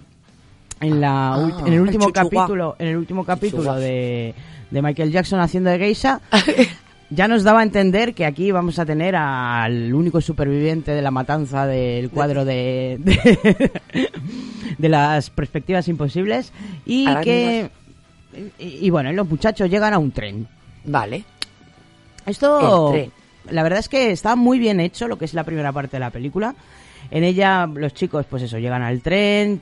Es un tren en el que les habían llegado noticias de que estaban habiendo muchas desapariciones de Chan, gente. chan, chan. gente De que había un demonio fijo. Había un demonio fijo. Y bueno, ¿y qué contar de esto? Eh, realmente eh, es verdad, estaba ahí el demonio, estaba ahí Enmu. Eh, además, utilizaba una técnica de demonio de sangre extremadamente interesante porque tú te, bueno, te piensas, Buah, esto va a ser la típica película en un tren, que todo va a pasar en un tren, pero no. Gracias a la técnica del demonio este, lo que conseguía es que em, ponía a todo el mundo a dormir Ah, y tú te bonito. y, y lo que lo que ves durante esta primera parte de la película son los diferentes sueños de cada uno de los personajes. Por un lado tenemos el sueño de Tanjiro, que es el más emotivo, por así decirlo, porque es llevado a un mundo en el que su familia sigue viva. Menos su padre, su padre sigue muerto, pero bueno. el resto de la familia está ahí, ¿vale? Vale. Como si no hubiera pasado nada. Y claro, eh, Tanjiro pues tan feliz, pues a- al cabo de un rato acaba de empie- empieza a darse cuenta de que algo no va bien, Ah. pero pero Pero él piensa que es real, porque Claro. dice, uy, uy. uy. Y después dice, "Uah, esto tiene que ser la realidad. Mm. Bueno, pues no es la realidad. Lo No. siento, Tanjiro no es la realidad. un es un, un sueño chungo que no llega a transformarse en chungo realmente, porque Tanjiro es capaz de despertar Ah, eh, gracias a su fuerza de voluntad y a su a su doble, a su doppelganger. Cortándose duro, la ¿eh? Cabeza. Sí, es duro, ¿eh? Sí, ¿Cómo se- para salir del sueño tiene que cortarse la cabeza. Y no lo tiene que hacer una vez. Es que luego, mientras está luchando con Enmu, eh, digamos que cada, cada vez que mira a los ojos el demonio eh, vuelve a entrar en el sueño. Por lo tanto, tiene que cortarse a sí mismo la cabeza innumerable cantidad de veces. Madre mía. Sufrimiento. Luego también tenemos el sueño de- del pesado de Zenitsu. Zenitsu. que- Del cenizo. No me ni me acuerdo de qué iba el sueño de este. Pues mira, es lo más patético del mundo. Sale, de la- sale como enamorados los dos de Nezuko Sí. y él de la manita. ¡Ay, qué bien! La vida es feliz. La, la, la, la, la, la, la. Y básicamente es eso. Es eso, Y sí. ya, ya está. Y, de mi sueño y mi sueño favorito que es el fantástico El maravilloso Inosuke. mundo de los furries de Inosuke. En él tenemos el maravilloso mundo de las bestias, animales del bosque, en el que todos los personajes son animalitos, diferentes animalitos. Tanjiro es un mapache, ¿no? Zenitsu es una rata. Ah, mira. Y Nezuko es un conejito. Es un conejito, sí. Y todos van Así corriendo y Tira, jugando tira, y pe- peleando, peleando porque es lo Hombre, que más claro, divierte. sí, ¿no? a- Pero él es como el líder de todos. Es que Ah, Inosuke se piensa que es el líder, claro. Claro. Que, eh, que no es verdad, pero bueno. Bueno, pero eso Eh, lo- él le gusta. hace ilusión. Le hace Iru. Bueno, y realmente Inosuke, que desde el primer momento que ve el tren dice, ¡Uh, tú eres un gran demonio! Y no es que tiene razón, porque realmente mm, el demonio no es que estuviera en el tren, es que el tren, El sí tren en mismo sí mismo. es el demonio. ¡Hala! O sea, que se había... A se ver, había- Inosuke, que es un bicho pardo de la, de la selva amazónica, Sí. pues ve un tren y dice, ¿qué es esto? Eres, claro, el, eres el maestro de este, de este mundo, no sé qué. El, Sí. el Minushi. Madre mía, es buenísimo, buenísimo. Bueno, pues tenía razón Inosuke o no tenía razón Inosuke. Tenía toda la Tenía razón toda la del razón mundo. del mundo, o sea, un, po- un 10 puntos para el jabalí. Y ese era el spoiler, ¿verdad? ¿No? No. ¡Ah! Bueno, en el tren se encuentran con uno de los pilares que... Que es muy importante. que es Muy importante. Bueno, importante para ti, ya te digo que a mí ni, Joder, ni, ni Alex. picha ni corta, o sea... Ya, pero es que es un principal que le han hecho principal. Pues en la sale- serie le dan... le en la dan serie como- sale 10 minutos. Sí, sí, pero ya estaban dejando caer que gracias a él Tanjiro iba a descubrir, o, ¿O no? o no, eh, por qué hizo de repente la danza de fuego contra Pues Rui. Cuando, cuando va y le Y pregunta, claro, el otro dice, pues no tengo ni idea, macho. o sea, lo hacen principal para nada. Vale, le pa' hace na, principal pa'. para, pa' porque nada. dice Tanjiro, oye, ¿tú sabes algo de la danza del fuego? Pues ni puta idea, machote. Pero así, ¿eh? Así, tal cual. Y yo, no puede ser, ¿en serio? Qué tristeza de vida. Pero vamos a ver qué está pasando. Porque el pilar, el Rengoku, es de fuego. es el obviamente. pilar de fuego, Es el pilar de fuego. Tendría que saber algo, pues, ¿no? Pues no Pues no, sabe. no tiene ni puñetera idea. Ya te digo que es para matar al palo. guionista, o sea, es para coger y matar al Que guionista. si de no tiene película. ni pie ni cabeza. Mm, No. Bueno. ¿Tú cómo por has cierto, visto? has spoileado todo lo que yo querías spoilear, por si no te ¿El qué? cuenta. No. Porque, a ver, el qué. No voy a repetirlo porque sería repetir Claro, el sería repetir el spoiler y tampoco es plan. No he hecho ningún spoiler, no he hecho ningún Luego lo spoiler. reescucha, luego lo escuchas y te darás cuenta. Uh, chin, chin, chin, chin. Ya está. ¿Qué he hecho? ¿Qué he dicho? Nada, no se ha visto, no se No, ha no, visto. no, no, no, se ha- no se ha visto. Bueno, pues nada, que conocen aquí al Rengoku que no hace, hace nada y poco y menos eh, durante la pelea con Enmu y, Sí. y ya está. Y, Y ala. y bueno, y se despiertan todos del sueño y A ver. ya está. Se despierta Nezuko de aquí es importante. Vale, Porque Nezuko, como es un demonio, es la única que está despierta. claro. Porque ella iba en la cajita. Sí. Entonces, gracias a Nezuko, se levantan. O sea, eh, hace conexión con su hermano. Bueno, en realidad le pega un cabezazo del copón. ¿eh? Ahí las has dado, ahí las has dado. ¡Conexión! ¡Cabezazo! ¡Po! Por eso tienen la cabeza dura, los dos, pues eso. Y entonces ahí ya Tanjiro se da cuenta de, hostia, ¿qué está pasando? Y Se corta la cabeza. se corta. ¡Uy, qué mal rollo eso! Ah, Oye, hay una cosa que me llamó la atención en la película que era una, una duda que me surgía desde el primer momento y era el cambio. Bueno, Tanjiro en su, en su diseño Hmm. en realidad se parece a Mikhail Gorbachev porque tiene una mancha ¿Por muy extraña en la frente, ¿vale? Tiene una Sí, mancha roja en la frente cuando comienza la serie. Y esa mancha va cambiando a medida que va evolucionando la serie. Yo pensaba que era una Uh. cosa del cambio de diseño. ¿Tú no te has fijado? No, Bueno, no pues en la película... Yo tampoco. En la película, cuando se encuentra a sí mismo dentro del sueño, se encuentra sus dos versiones. El que tenía la mancha al principio roja, normal y corriente, que parece como una cicatriz, y la mancha esa negra rara que tiene al final de la, de la primera temporada. Y yo me, me, me hace pensar, esto de la mancha, ¿qué coño es? ¿Es algún tipo de maldición Una que le está atacando? tiene que toda le la está... No sé, pero es una de las cosas que más me llamó la atención de lo que sería el sueño de Tanjiro, de cómo esas dos personalidades de Tanjiro están difer- claramente diferenciadas por el aspecto de esa marca de nacimiento extraña. Yo ya me estoy ¿Teorías, sacando teorías? conclusiones ahora que estás diciendo eso. Ya estoy sacando conclusiones. ¿eh? ¿De qué, de ¿Qué teorías? Cuenta, ¿Qué teorías? Teorías, teorías. Teorías ya otra vez remontándonos al pasado con el padre. Oh, El padre que tenía la misma mancha. Va a pasar algo en la segunda Ajá. temporada. Hombre, algo tiene que pasar, pues si no sería muy aburrida la serie. claro, el padre. El padre es la clave. Bueno, el padre es interesante, es un personaje misteriosamente interesante, pero vamos, tampoco... ¿No? Ya veremos, ya veremos. A ver, es que Pues sí. tiene Bueno, cosas. Ya veremos, ya Conclusión. se cargan a, em, a en, Enmi- Bueno. Enmu y Se cargan. Se carga. se cargan a Enmu. Entre comillas. Bueno, ¿cómo que La no? primera vez parece que se cargan a Enmu, La pero primera. después DJ evoluciona en Ah, pero eso ya lo hemos dicho, que el Enmu es realmente el tren. el El tren. tren. Ah, A ver. Claro, pero para quien no ha visto la película, Claro, es que pues si hay no, que no, como de- ponerles en contexto. Si no, no, no Bueno, tiene dos luchas. La primera lucha es absurda, con el- una especie de cuerpo de Enmu, que, no, que, es el- que es su cuerpo, tal como lo vemos en el último capítulo de, de la temporada, que le corta la cabeza y no le pasa nada y dice Tanjiro, ¿pero qué pasa si te corta la cabeza? ¿Por qué no te mueres? Pues no, no me muero porque en realidad este no es mi real cuerpo, mi verdadero cuerpo es el tren en sí. Y luego tiene que cortar el tren. Ala. Sí, sí, literalmente. En rodajitas. En rodajitas. Tienen que cortar la locomotora. El cuello está en la parte de que une la locomotora con el- los vagones. Y bueno, O sea, esa es la batalla, la batalla hiperfinal, hiperviolenta, que para mí es la batalla final hiperviolenta. El resto de la película Ah, lo he hecho claro, comer aparte. Claro, claro. Ahí yo lo hubiera cortado. Ya está, ¿no? Has acabado con el tren, Pues ya punto. está. Pero Que luego, ah, lo del pero lo cuentas tú, que, que a mí me has prohibido hacer spoilers. Yo lo es que ya es contaría. un poco spoiler. Es un mucho spoiler. Es pero- un mucho spoiler. Pero Son la verdad es que es tan minutos. tonto el argumento de a partir de ahí No que, no. es que- creo que más de un japonés. ¿eh? Yo creo que más de un japonés ha llorado.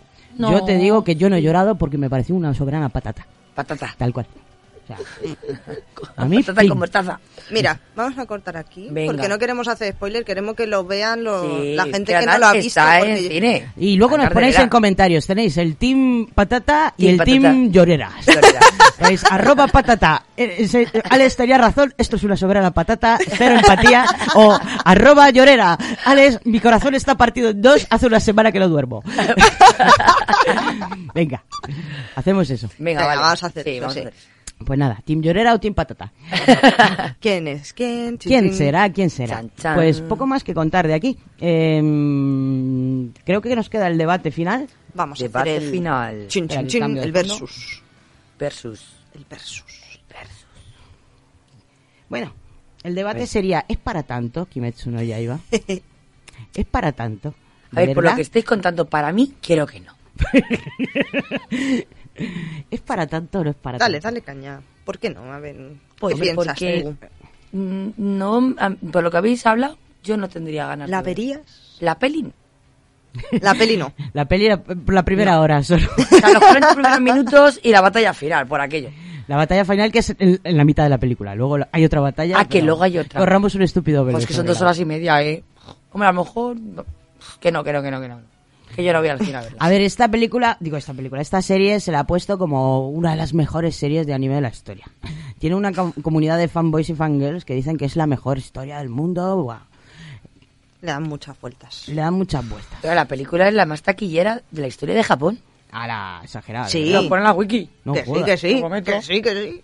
Bueno. La Que ha recaudado en, un, en una semana lo que... Es que Vamos, es del año pasado, con el COVID y todo. O sea, es que qué locurón de películas ese.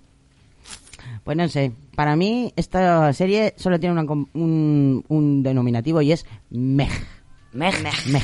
O patata. Mej. Arroba patata. No, patata es el final de la película. la, la serie en sí, o sea, toda esta historia es un tremendo mej. Ni, Ni fu ni fu. Ni fu ni fa, Ni fu la verdad. A ver, eh, sigo pensando que es una serie que le podría gustar mucho a alguien que no ha visto mucho anime. Mm. Porque hay muchas cosas que podrían resultarle novedosas. A la persona que ha visto más de cuatro animes en su vida, esto le suena... A ver, yo sí. a. Una persona que Ahí. está recién empezando, un niño de 12, 13, 14, pues eso. Da igual la edad, si se puede empezar con 20 años y empezar... También, también. Pues venga, se la recomendamos. Pero pff, Pequeñuelos y pequeñuelas. pero ya los que estamos ahí curtidos en esto, Vamos a ver muchas cosas que ya hemos visto, ¿sabes? Que no hay... sí, mucho repetitivo. Mm, mucho cliché, mucha, mucho arquetipo, mucha... Poca originalidad. Muy poca originalidad. Yo Y que- sinceramente, por lo que me has contado, el estilo de dibujo del manga tampoco es que sea gran cosa. Y esta serie la salva Ufotable. O sea, la salva la animación. Sí, sí, sí, sí. Del anime le salva Ufotable. La técnica. La técnica Sí. de animación que es maravillosa. que y han juntado ahí y Eso. Aunque sigo pepino. pensando, sigo pensando que es un poco recargada, sobre todo en la parte de diseño personal. Pero bueno, vamos a darle algo positivo a todo Pero esto. la verdad es que la animación es muy bonita. Yo cuando empecé a verla, ya te digo, hasta el capítulo 6 estaba así con la boquita abierta diciendo qué bonito, qué bonito. Mm. Pero Saben luego, hacerlo, luego la cagan. luego la cagan con el argumento. que te va- yo a mí igual, o sea, lo no visto- me no me da un sentimiento de oh Dios mío la revería ocho veces. No me da ese sentimiento. Yo con una estoy bien. No, y aparte que ni siquiera estoy segura de que vaya a ver la segunda temporada. Es que, a ver, esta sí, es la sí. típica, es la típica serie que he terminado de ver porque tenía que hacer el monográfico, pero seguramente la hubiera abandonado en el momento en el que se- en el que el cenizo hubiera abierto la boca, o sea, el momento en El primer hubiera- capítulo. el- no, porque sale en, En el cuarto, sexto, en sí. Madre, que habría hasta durado aquí. hasta, hasta el momento No en le el ha que les gustado. oía gritar, porque No le ha gustado nada. qué ¿eh? Nada, nada, nada, ladro nada, de eh. niño, de verdad. Mm. Le cogí y le vi. La verdad es que eh, Tollina. ahí me encanta el doblaje japonés, pero a veces se pasan de histéricos. Uy, hablando de doblajes. Doblaje. Que no hemos hablado. Es que tú, ¿cómo has visto la película? ¿En español o en japonés? En japonés seguro. En japonés. Bueno, colosal la, la doblación, dobla- La doblación. la doblación, La la doblación. doblación, La doblación. española. La ¿Qué ha hecho doblación. Selectavisión? A ver, cuéntame. Madre Un mía. desastre. No, a ver, A está ver, muy bien para ser fíjate. español, entiéndeme, está muy bien, pero yo no les veía con esas voces. Ah. A Inosuke le queda muy bien, el doblador que le ha hecho la voz le ha quedado divino. Además que las coñas que tiene es que son la hostia, porque están españolizadas. ¿Me entiendes? O sea, dice, dice joder, dice mierda, dice hostia. Y digo yo, no, en el cine no te No. creo, no te creo. No, no, no puede ser. Eso sí me ha gustado, pero por los demás, Mm, un 5 raspado. mej. Mej. Meg. Meg. Es que es la serie del Meg. ¿eh? Resumen, mej. La verdad es que podríamos habernos ahorrado este programa de dos horas y haber dicho Meg. Mej. Nah, nah, nah, por lo visto hombre. el manga también es, mola mucho más también. Mm. ¿No?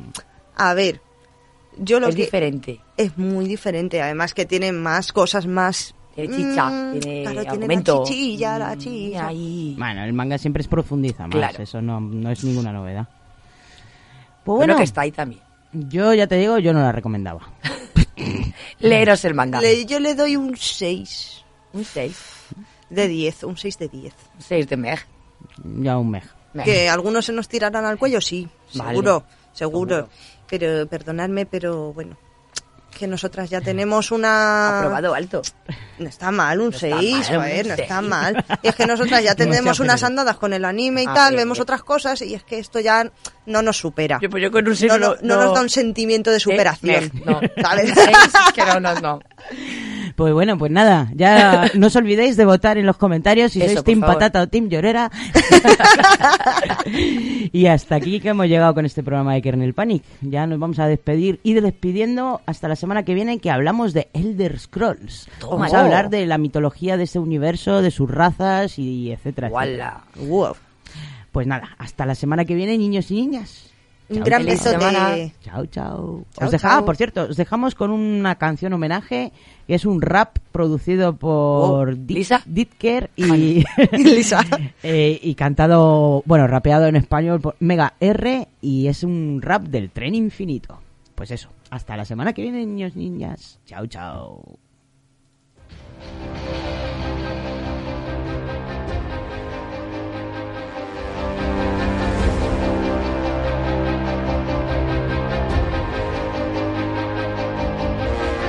Subimos al tren, demonio malvado van a aparecer. Entramos los tres. ¡Ay, que no! Rengoku viene también, porque él es el pilar de fuego. Su ayuda nos vendrá bien. Nuestra misión recién empezaba y el primero ya se deja ver. La luz apaga a vuestro favor, pero la enciende con. ¡Llama! ¡La postura! ¡Eres el mejor Rengoku Sama! Parece complicado, parece estar controlado. Pero ese pensamiento era equivocado. Él puso a dormir a todo el tren entero. En los boletos. Estúpidos humanos. Que descansen bien, el viaje solo ha comenzado. El poder de Emu plan andan dormidos en un plano eterno. Ritual activado por el inspector. Piensa acabar con ellos desde dentro. Desconectando su medio y sus puntos, obligando a unos niños ilusos. Si quieren tener sus propios sueños, han de acabar con los suyos. Un mundo perfecto del que no puede despertar. Toma una corona de flores, yo te llevaré en su coche. Él es el más rudo, el más hombre, la mente de Inosuke. ¡Soy vuestro jefe, yo, el rey del bosque! Rengoku está de vuelta en casa, su padre le fue a hablar. Me convertí en un pilar. Hijo, me da igual. ¿Qué te dijo? Sigue pienses eso más. Porque pase lo que pase, él le iba a admirar de verdad. No lo puedo creer, mi familia sigue con vida, no parece una mentira. Esto es una pesadilla que acabo de decir real. Tengo que despertar, están atacando el tren, tenemos que pelear. Y ahora Dugo tan grande y valiente, es duro de verdad, yo me quedaría por siempre. Pero no puedo volver, lo siento. Mi corazón va a pensar en él y despierto, todos siguen durmiendo, el tren sigue corriendo, debo averiguar quién nos hizo esto. El olor del demonio, el vagón delantero. Buenos días. ¿Qué pasó? ¿No te gustaba el sueño? Pues te gustará. ¡No! ¡Voy a ganar yo! Cállate, tan solo duerme. Es un golpe de suerte. Sigo despierto. No, se corta dentro del Y sueño. con ese mismo valor yo voy a cortar tu cuello.